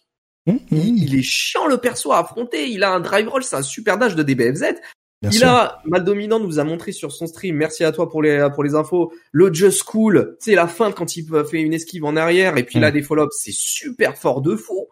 Mal Dominant, euh, il a fait un World Warrior, euh, il a fait une loser run de malade hein, pour finir Mm. top 3. hein. donc euh, DJ, il y a des armes de fou. Pourtant, DJ, je mets dans la tier list dans le top 5, ça veut pas dire que pour le moment, à trois mois de jeu, ça a gagné un major. Surtout que là, si vous prenez cette tier list, on a euh, un C tiers, Zangief qui a gagné euh, une grande finale 5-0 contre un SS tiers. On a un A tiers Ryu hein, qui a remporté plusieurs euh, World Warriors. On a un A tiers Dalsim qui a remporté un World Warrior également. Donc euh, effectivement, laissons le temps au temps. Mais ce qui est bien aussi d'un côté de voir ça, c'est que eh bien ça pousse à réfléchir et surtout ça montre aux néophytes euh, qu'il est possible de gagner avec n'importe quel perso gars, finalement. Vous pouvez jouer n'importe qui. Moi, je vais redire ce que j'ai dit la, la semaine dernière. Ayez toujours un pocket fort. Moi, c'est le pocket qui que je trouve important. Ayez toujours un pocket qui soit fort sur lequel vous pouvez compter pour combler des match-ups. Si vous voulez le personnage principal, jouez qui vous voulez. C'est regardez, Luffy, c'est ce que je disais la semaine dernière. Luffy, après le Gamers 8, il a dit "Vas-y, j'arrête Manon, je me mets à JP." Mhm. Ça veut pas dire qu'il non, je je vais me mettre à JP. Il a pas arrêté Manon il stream, il stream Manon, hein, il continue de streamer Manon, mais il a un JP. Il a un JP parce qu'il en a besoin pour combler certains matchs. Tout à fait. Il a un JP parce que c'est trop difficile avec Manon de pouvoir approcher sur certains persos, notamment JP. Mm. Euh, Aujourd'hui, tu veux être toujours, compétitif, tu veux gagner le million, euh, il Voilà. faut optimiser, bien sûr, bien Il sûr. faut optimiser, donc t'es obligé d'avoir un perso qui soit fort contre certains autres persos, etc. C'est Mais la tier list, les gars, jouez qui vous voulez de base et ça se retrouve dans tous les jeux. Qui, je vais reciter Killer Instinct, mais Killer Instinct, le combo breaker, c'est Sonic Dolphin qui a gagné. Il a gagné le l'un des, des personnages qu'il a le plus joué dans le top 8, c'est Kimu. Kimu aux États-Unis, pour beaucoup, elle est bottom 1. Ah voilà. Bah voilà. Et je vous cite le jeu que moi je connais le plus, mais voilà. Euh, je pourrais vous citer tout et n'importe quoi. Il y a eu tellement de bêtises sur Dragon Ball Fighters aussi. Vous voyez, par exemple, euh, Garlic Bread, il arrive avec Krillin. Pas grand monde jouait Krillin. Et puis il a fait des dingueries. Noka, il jouait Krillin en saison 2. Il a massacré les Japonais alors que personne joue Krillin. Tout le monde jouait Goku GT. Voilà, c'est les tier list, c'est un indicateur. Ça n'est pas une science exacte. Tout à fait. trois mois. Et surtout à trois mois. Et enfin, euh, à l'issue hein, de sa victoire avec Zangief, hein, Snake Eyes a été euh, interviewé. Et euh, donc effectivement, c'est le premier online US Canada West. Et donc Snake Eyes a partagé son avis sur la question. Et en gros, il n'a pas d'idée si Zangief est fort ou faible. Ses faiblesses hein, sont encore au stade de placebo, mais il semble enfin il pense que le perso n'est pas si faible que ça. Il a pris hein, euh, à l'époque en considération euh, les faiblesses du perso euh, tant décriées par les joueurs, mais pour lui, si, Gay, si Zangief était si faible que ça, il n'aurait pas pu gagner le tournoi car fondamentalement, votre personnage doit être bon dans une certaine mesure pour gagner un tournoi. À la limite, là, je viens de penser à un truc à l'instant, là, c'est... En fait, maintenant que t'en parles, je me dis, si Snake Eyes considérait Zangief qui est comme un perso faible, je pense qu'il l'aurait pas joué parce qu'il a fait la même chose. Il a, il a pas joué sur Street 5, voilà. Exactement. Voilà, donc je pense finalement quand il réfléchit là, c'est à chaud hein, que je vous dis ça, mais bon, on est même à trois mois du jeu. Je pense qu'à la saison 5, il s'est rendu compte euh, Snake Eyes à la saison 5 de Street 5 que Zangief, c'était même pas la peine. Mm. Donc euh, il était passé sur euh, Kage, je crois. Non, je sais plus. Ouais, Kage, il était sur Kage. C'est ça, voilà. Ouais, ouais, ouais. Euh, bon, Zangief, voilà, à trois mois, c'est comme Ryu. Puisqu'il y a toujours le débat Ryu. Oui, patience. Patience, évidemment. Le mode moderne va euh, faire ravaler beaucoup de langues à beaucoup de gens au passage. hein. Évidemment, Moi, le évidemment. premier, j'ai expérimenté ça la semaine dernière. Mhm. Euh, donc, euh, Aki va arriver, va casser les noix à beaucoup de gens. Bah, bizarrement, elle va être lotière, sauf contre les honneurs. Bizarrement, tout le monde va dire, ah non, mais en fait, elle est top tier, en- ça va JP. Ah, Ah, mais patience, patience, on- patience. en fait, hein. on n'en sait rien. C'est juste jouer ce que Mm. vous aimez jouer. Et moi, si vous voulez être compétitif, ayez toujours un pocket euh, pour certains match-ups si jamais vous êtes mal à l'aise avec votre main. Pour moi, c'est juste ça parce qu'il faut, faut assurer la gagne. C'est Tout- tout. Tout à fait, tout à fait. Et pour rappel, hein, euh, Snake Eyes a reset en grande finale euh, le JP Ouais. de Reynald à partir d'un 5-1. 2-1 et ensuite il a fait un 5-0. Il a reset et Ah, gagné. c'était- c'est dans ce sens-là, d'accord. Ouais. ok. Il, a, il y a eu Moi, je crois que 1-0, c'est dans l'autre 1-0 sens. pour lui, 1-0 pour Snake Eyes, ensuite 2-1 pour Reynald et ensuite 5-0 pour euh, Snake Eyes. Ok. Voilà, contre JP avec Zangief. Dis ça, je dis rien. euh, Enfin voilà, donc euh, la tier list aujourd'hui, euh, Calmos. voilà, voilà. Allez, on va aussi enchaîner toujours sur le Capcom Pro Tour. Pour rappel, pour rappel, pour rappel, nous avons aujourd'hui au niveau des règles du Capcom Pro Tour, hop, je vous mets le petit truc qui va bien. Regardez-moi ça. On a trois premiers events offline pour des qualifications directes. On a 18 premiers events online pour des qualifs directs. On a un LCQ euh, le jour des finales euh, Chance Qualifier, les finales Capcom Cup pour une qualif directe, donc ce sera la veille. Et on a 26 World Warrior, donc les ligues régionales pour une finale régionale avec une qualif directe à la clé, ce qui donne au total 48 joueurs. Euh, et les- concernant les, les dates françaises, hein, on a eh bien le online premier France euh, qui va avoir lieu le 9 et le 10 décembre. Regardez, c'est ici. On a les euh, off, euh, pardon, ça c'est le offline premier France, pardon, c'est le 3 et 5 novembre en France en présentiel à Paris, désolé. Et les online, donc euh, c'est du 9, euh, le 9 et le 10 décembre 2023, mais c'est c'est pour la France, l'Espagne et le Portugal. C'est ici, regardez, hop. Euh, donc voilà, ça ce sont les deux spots de qualification, sachant que euh, le offline c'est ouvert à tout le monde, hein, même les Japonais, les Américains, tout ça. Donc euh, concrètement, euh, pour l'Europe, une partie de l'Europe, ce sera euh, le 9 et le, enfin le 9 et le 10 décembre, et uniquement pour la France et Monaco, c'est à travers le World Warrior. Et concernant les dates du World Warrior, on peut les trouver, hop, ici sur le site en cliquant sur World Warrior, en cliquant sur Europe France, et les voici les règles, enfin les, dates, pardon. Donc c'est le 27 euh, août, le 10 septembre, 15 et 16 octobre, 29 et 30 octobre, 12 et 13 novembre et les finales régionales, ce sera le 19 et le 20 novembre. Alors là, vous allez me dire, mais KX, pourquoi tu nous racontes ta vie? C'est cool, merci, il y a le site internet, tout ça, tout ça, tout ça. Bon, on va pas passer par quatre chemins. Vous le savez, les World Warriors ont commencé donc cette ligue régionale hein, qui permet aux huit meilleurs du classement euh, général de jouer euh, ensuite une finale régionale afin d'établir un champion qui ira à la Capcom Cup. Sur le papier, ça s'annonce pas mal, mais pour certains, faudrait revoir la copie. Par exemple, pour Brian F, le joueur américain, la première place devrait être du classement général immédiatement qualificative. On pourrait logiquement se dire que si cela devait arriver, Arctal, l'événement pourrait se terminer au bout de trois rendez-vous en fonction de l'attribution des points. Quelqu'un qui mhm. euh, fait un, win streak, il est qualifié euh, tranquillou, même s'il arrête de participer, il est sûr euh, d'avoir sa première place quoi qu'il arrive. Bon, on peut déjà se dire ça. Après, il faut savoir qu'il y a un cash price qui est déjà établi pour le top 8 qui pourrait potentiellement motiver le reste des joueurs, de manière à ce qu'ils puissent se positionner, on va dire, euh, de la huitième à la deuxième place.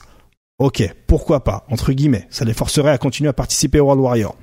Mais il y aurait quand même un arrière-goût hein, de frustration et surtout une hype euh, déjà euh, bien loin. On va pas se mentir. Le premier, enfin, il y a plus d'enjeu. Tu gagnes, enfin, tu, tu participes pour avoir 20 dollars. Tu vois, tu vois, de quoi, tu vois de quoi je veux te mhm. dire. Bon, on le sait, c'est compliqué de conserver l'attention de la populace sur des ligues qui durent plusieurs semaines. C'est dur. Donc déjà, l'intérêt des joueurs va diminuer au fur et à mesure des semaines, ne serait-ce que pour les World Warriors de n'importe quel pays. En plus, le classement est scellé et moins les joueurs sont motivés. Voilà. Parce qu'il y a cinq rendez-vous si euh, tu vois que euh, c'est quasiment mort, t'as plus envie de participer, flemme. On va pas se mentir. Et, euh, et, une autre solution qui aurait pu rendre viable, on va dire, la modification un peu de ce World Warrior, c'est faire en sorte d'enlever ce système de classement et rendre chaque étape World Warrior qualificative pour des finales régionales. Voilà. Ce qui donnerait à chaque joueur une chance c'est toutefois on a huit euh, étapes pour le Warrior. Si on en a mhm. que quatre comme là c'est le cas, eh bien on peut faire euh, tu prends le top 2 à chaque euh, World Warrior et à la fin les huit joueurs se tapent sur la gueule pour des finales. Voilà. Mais le problème, c'est qu'ici dans ces World Warriors, le classement général ne sert qu'à se qualifier dans les finales régionales, dans le top 8 des finales régionales. Donc celui qui transpire pour finir premier, qui fait 5 World Warriors d'affilée, qui finit premier, eh bien il repart à zéro dans les finales top 8. Voilà. Pire pour ceux, pire pour ceux qui finissent de la cinquième à la huitième place, parce que, parce que, eh bien, ils commenceront les runs de la finale top 8, finale régionale, du côté des losers. Voilà. C'est officiel. Donc, si vous finissez premier, quatrième, vous commencez votre run des finales en winners, mais si vous finissez cinquième à huitième, vous commencez votre run en losers. Voilà, pour les règles du World Warrior. Voilà pourquoi tout le monde aimerait modifier un peu les règles de ce, World Warrior. L'idée d'étape qualificative immédiate, un 8, 8 euh, rendez-vous, allez, 5, 4 rendez-vous pour avoir à chaque fois un top 2 et continuer à avoir l'attention des joueurs et des spectateurs, why not? Mais là, ben en fait, euh, tu pars, enfin, tu participes cinq semaines et tu finis cinquième à huitième, ben les finales tu les commences en losers. Voilà, des bisous. Un peu, c'est un peu n'importe quoi. tu commences les finales en loser, ça n'a pas de sens. Et oui, parce que le premier affrontera le quatrième, le deuxième affrontera le troisième. Oh. En winners et côté losers, le cinquième affrontera le huitième et le sixième affrontera le septième. La pression, elle est trop grosse. Tu fais en sorte de juste pouvoir te qualifier. Mm. Et maintenant, faut te qualifier et faut te qualifier en winner. C'est ça. Donc en fait, tu te qualifies pour te qualifier aux qualifications de la Capcom Cup. En gros, c'est ça. Bon. Bon. Donc euh, voilà le ce qui a fait grincer des dents les euh, notamment les joueurs hein, sur les internets. Euh, voilà hein, la compréhension totale. Euh, certains voilà euh, aimeraient que les règles soient changées au plus vite. On comprend, hein, on comprend. Moi en tant que joueur, je serais vraiment salé de commencer mes finales régionales en losers. Donc voilà, c'est ce qui fait polémique cette semaine. Je ne sais pas ce que vous en pensez sur YouTube. N'hésitez pas à nous faire part de vos commentaires sur sur YouTube pour qu'on puisse échanger. Mais toi, Arctal, s'il fallait poser un mot là-dessus, qu'est-ce que t'en penses? Très bien, ok. Tekken 7, euh, Super Akuma 2022. ok, bah voilà, merci, merci, merci, évidemment, évidemment, merci. Pourquoi n'y avais-je pas pensé C'est pas le même système, mais voilà, c'est pour dire les règles. Euh, hmm sont pas. Il y a un problème. Il y a, un problème. Voilà, c'est ça. exactement. Il y a un problème. Tout à fait. C'est ça. Donc bon, ben, il y a pas, il y a pas beaucoup de plus à dire là-desssus, si ce n'est qu'effectivement, hein, on est tous un peu bouche bée et qu'il va falloir euh, faire avec. Et peu de chances que Capcom puisse modifier euh, les règles euh, d'ici là. Euh, Sait-on jamais sur un retournement de situation, hein, comme dans les plus grands films AAA. Nous verrons bien.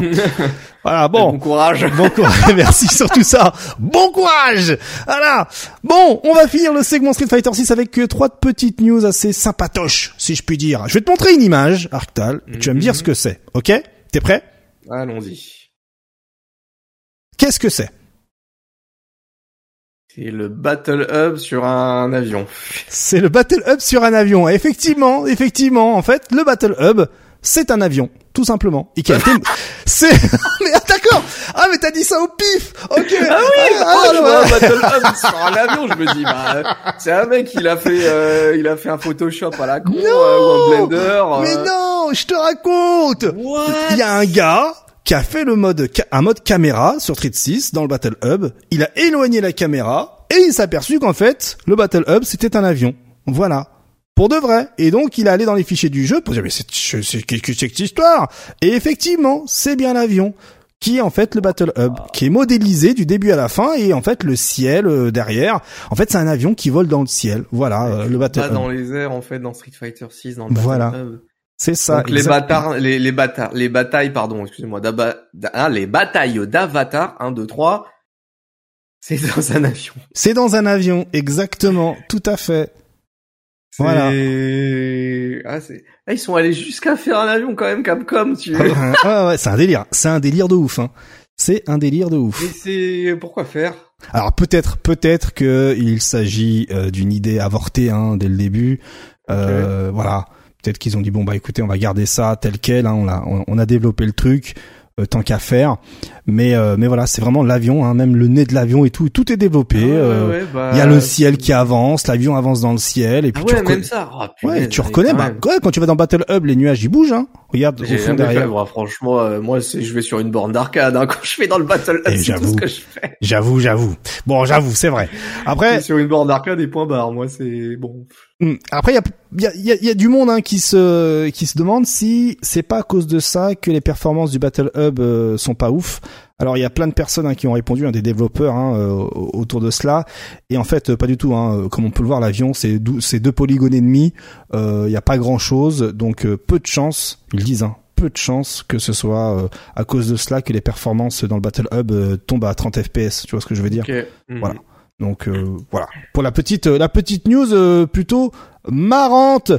on va parler mercato parce que bon bah voilà Takamura qui a trouvé un qui a trouvé un, sponsor et pas n'importe lequel Guild eSport qui est en fait une équipe co-créée par David Beckham voilà et donc ah. Mais donc, euh, bah, c'est même écrit, hein, voilà, euh, Professional Esports Organizations co-owned by David Beckham. Voilà. Et euh, c'est pas le seul, hein, parce que Takamura euh, est aux côtés de Vega Patch et Jokers Jokers, euh, voilà, avec le maillot Guild. Donc pour cette année, les joueurs, trois joueurs qui vont constituer le roster Street Fighter 6, mais c'est pas tout, parce que à l'heure où on enregistre cette émission, TKR joue sa vie euh, au Guilds, euh, Guilds, euh, un événement autour de cette cette organisation e-sport. Et justement, il faut savoir qu'il y a huit joueurs invités sur le tard, des joueurs européens et anglais dans laquelle cette compétition, bah regardez, hein, on a même un, petit truc ici là, il y a un live. Est-ce que non, le live a bloqué Je vais essayer de vous trouver ça. Hop là, bim badaboum. Regardez, et voilà. Et donc, euh, en ce moment même où on enregistre, eh bien, euh, la compétition euh, a lieu avec bien Damascus et, qui j'ai vu. Hop, regardez. La Tyrant, il y a Ryan Hart qui. Voilà, exactement, tout à fait bien vu. Et donc voilà. Donc ben. Et je je je t'envoie un petit truc en privé. Je pour ceux qui qui verraient la vidéo un peu tard et qui ne seraient pas devant devant devant l'événement, je, je, vous propose une petite une petite intro. Ah, voilà, il va, il va aller la chercher. Petite intro spéciale TKR. Ah, intéressant, intéressant. En tout cas là, comme on peut le voir, hein, il y a TKR qui joue euh, euh, contre un, un Australien, j'ai cru voir. Euh... Alors j'ai pas les noms là, j'avoue. J'ai juste mis le truc en fond euh, pendant qu'on fait l'émission, mm. mais j'ai pas le son. Mais euh, ouais, si vous pouvez au moins revoir la, la rediffusion pour ceux qui n'auraient rien vu. voilà, le tournoi, ça permet bien d'avoir une place à, à gagner pour TKR qui est pas déconnante hein, quand même mine de rien. Mm, tout à fait. je crois. Ouais, c'est ça. À la clé, donc à la clé, euh, un contrat pro avec euh, l'équipe euh, Guild, donc voilà. co-créé par David Beckham. Donc là, comme on peut le voir ici, hein, c'est la rediff là hein, de TKR qui joue contre son adversaire. Donc c'est très télévisuel. Hein, c'est sponsorisé notamment par la chaîne de télé par le network Sky Broadband. Donc ben euh, voilà, faut pas s'attendre à ce qui est euh, à ce qui est le nom des joueurs, etc. Euh, enfin voilà quoi. bon. Si tu vas un peu en arrière. Ah mais attends, attends, je suis en train de ah, voir mec. Regarde, ils jouent l'un contre l'autre, mais en ligne. Parce qu'il y a Player 1, Player 2, PC, les petits indicateurs. Ok, donc ça joue en local, mais avec les plateformes en ligne. Voilà. Ça joue en local, mais avec les plateformes en ligne. En fait, ils jouent avec chacun leur console ou chacun leur PC. Ouais. Et ils vont dans un hub pour s'affronter. Ah, d'accord. Ok. Ah, j'avais pas cramé ça, tiens. Et ouais, avec euh, avec le en haut à gauche, là, tu peux voir les plateformes et le pseudo également. Euh, dans chaque player 1, player 2. Ah ouais, il y a, l'icône PC et le nom du euh, l'utilisateur qui ici ont fait player 1 et player 2. D'accord, voilà. Mm. Et donc là, on a la POV TKR. POV TKR. Et là, tu m'as dit qu'il y avait une introduction avec TKR. Ouais, un peu, voilà. j'ai mis, j'ai mis ton clip, hein. J'ai mis ton clip. Oui, voilà, je, je l'ai fait. Regardez-moi ce beau gosse. le sens du spectacle, monsieur. Et magnifique, TKR. Sacré TKR. Et il est bon, hein. Ah, ah franchement, euh, il est très très bon, hein. C'est, vraiment le sens de la scène, le mec. Hein, c'est jusqu'au bout. jusqu'au bout, jusqu'au bout, exactement. Faut savoir que TKR qui s'est mis à la manette, hein, pour ceux qui se posent la question, hein, pour des soucis euh, de confort à la maison, tout ça, tout ça, tout ça, et, euh, et la vie de famille, ouais, ce que je veux dire, quoi. Voilà, voilà. Donc en ce moment même, hein, euh, il y a le, euh, le guild, euh, le tournoi hein, Guild Esports. Donc évidemment, on en parlera la semaine prochaine avec les résultats et on croise les doigts très très fort pour que TKR puisse bien se qualifier, même remporter le tournoi, pardonnez-moi, afin d'avoir son contrat pro et le voir dans tous les tournois de la Terre sur Street Fighter 6 car monsieur a clairement le potentiel, il fait partie de ses meilleurs joueurs lorsque l'entraînement est présent.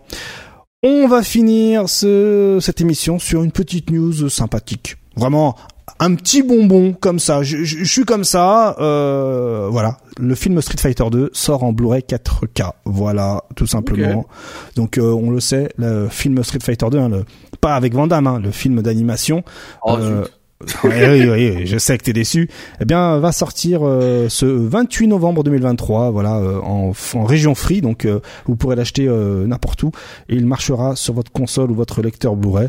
Donc, pour regarder cette masterpiece de l'animation qui reprend l'univers d'un jeu vidéo, eh bien, euh, ce sera possible euh, à travers les internets et surtout à la maison, posé tranquillou en haute définition.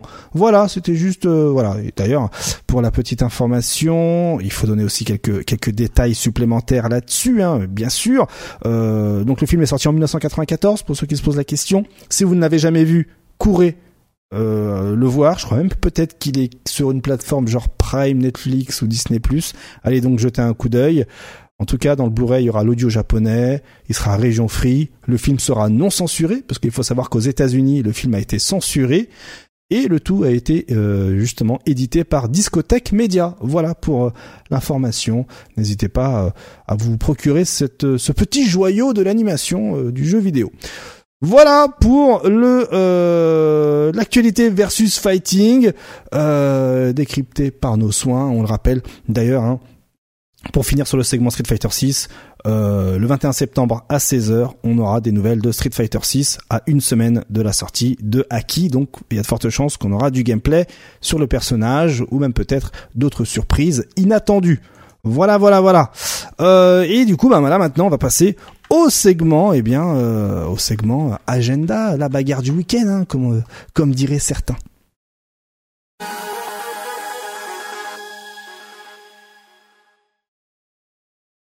Et donc la bagarre du week-end, hein, nous sommes le combien aujourd'hui Hop, le temps pour moi Tac, voilà. Nous sommes eh bien le 31, donc euh, ben, que se passe-t-il ce week-end? On a l'Evo Bordelais ce week-end, et oui, on a l'Evo Bordelais, euh, let's go. On a aussi les playoffs euh, du WEC sur Tekken 7 hein, de l'IESF, avec notamment Super Akuma qui est sorti des poules, hein, je vous en ai parlé en début d'émission. On a le Summer Jam hein, qui est Tekken World Tour. On a le Fight Room, un événement spécial, le top 8 EMEA e sur Street Fighter 6, hein, si je dis pas de bêtises, bah oui c'est écrit. On a également le online premier pour l'Amérique du Sud, euh, Capcom Pro Tour. On a l'Ultimate Burst, un tournoi Dragon Ball Fighters avec du cash price, je crois. Oui, avec 250 euros de cash price euh, pour l'Europe. Il machin, tout ça. Je sais pas s'ils sont au courant, mais il va falloir être au courant si vous voulez remporter l'argent de l'e-sport. On a un événement particulier, hein, le face to face avec notamment Valmaster contre euh, contre Mr Crimson en FT10. je vous en avais parlé, je, je vous en avais parlé en début d'émission. On a la Master Cup, évidemment avec 500 dollars de cash price. Voilà, voilà. Et puis, eh bien, euh, voilà, ce sont des événements qui vont également eh bien se prolonger euh, durant euh, tout le week-end. Concernant eh bien les autres rendez-vous, évidemment, je vous laisse regarder l'intégralité des rendez-vous sur l'agenda, hein, exclamation agenda sur euh, le chat de ma chaîne Twitch ou directement aller sur ma bio pour eh bien pour avoir le lien de l'agenda et consulter correctement tout ce qui s'annonce ce week-end et même les prochains jours. Hein, vous cliquez dessus, vous avez le lien, let's go, tac tac tac, vous avez tout à disposition. Ah ben voilà, c'est ainsi, hein, c'est ainsi que euh, que se clôture cette euh, cette émission. Voilà, hein, euh, mm. si je puis dire.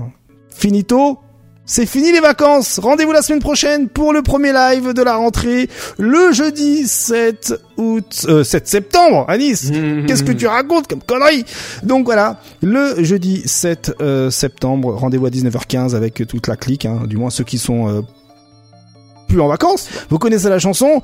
Je dis ça parce que Là, on sent que, comme je le disais en début d'émission, on est entre euh, deux feux, hein, entre euh, le game, la Gamescom et le Tokyo Game Show. Donc, eh bien, euh, on risque d'avoir des petites émissions. Donc, une petite rentrée, voilà, à la cool, parce que là, là, on est aux deux heures d'émission. On est aux deux heures d'émission, hein, donc voilà, donc euh, ce sera là. Il y a moyen que ce soit que ce soit la même chose euh, la semaine prochaine en live avec euh, vous tous. Donc soyez au rendez-vous. Encore merci hein, d'avoir été aussi nombreux sur YouTube à hein, nous regarder durant cet été. Merci également en podcast d'avoir été aussi nombreux à nous écouter. Encore merci Arctal pour ta présence et ta disponibilité durant ces vacances. Hein. Merci, beaucoup.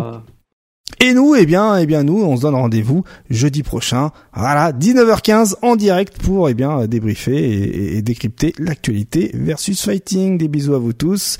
Prenez soin de vous. Profitez des derniers rayons de soleil parce que ça y est, c'est la rentrée. Des bisous.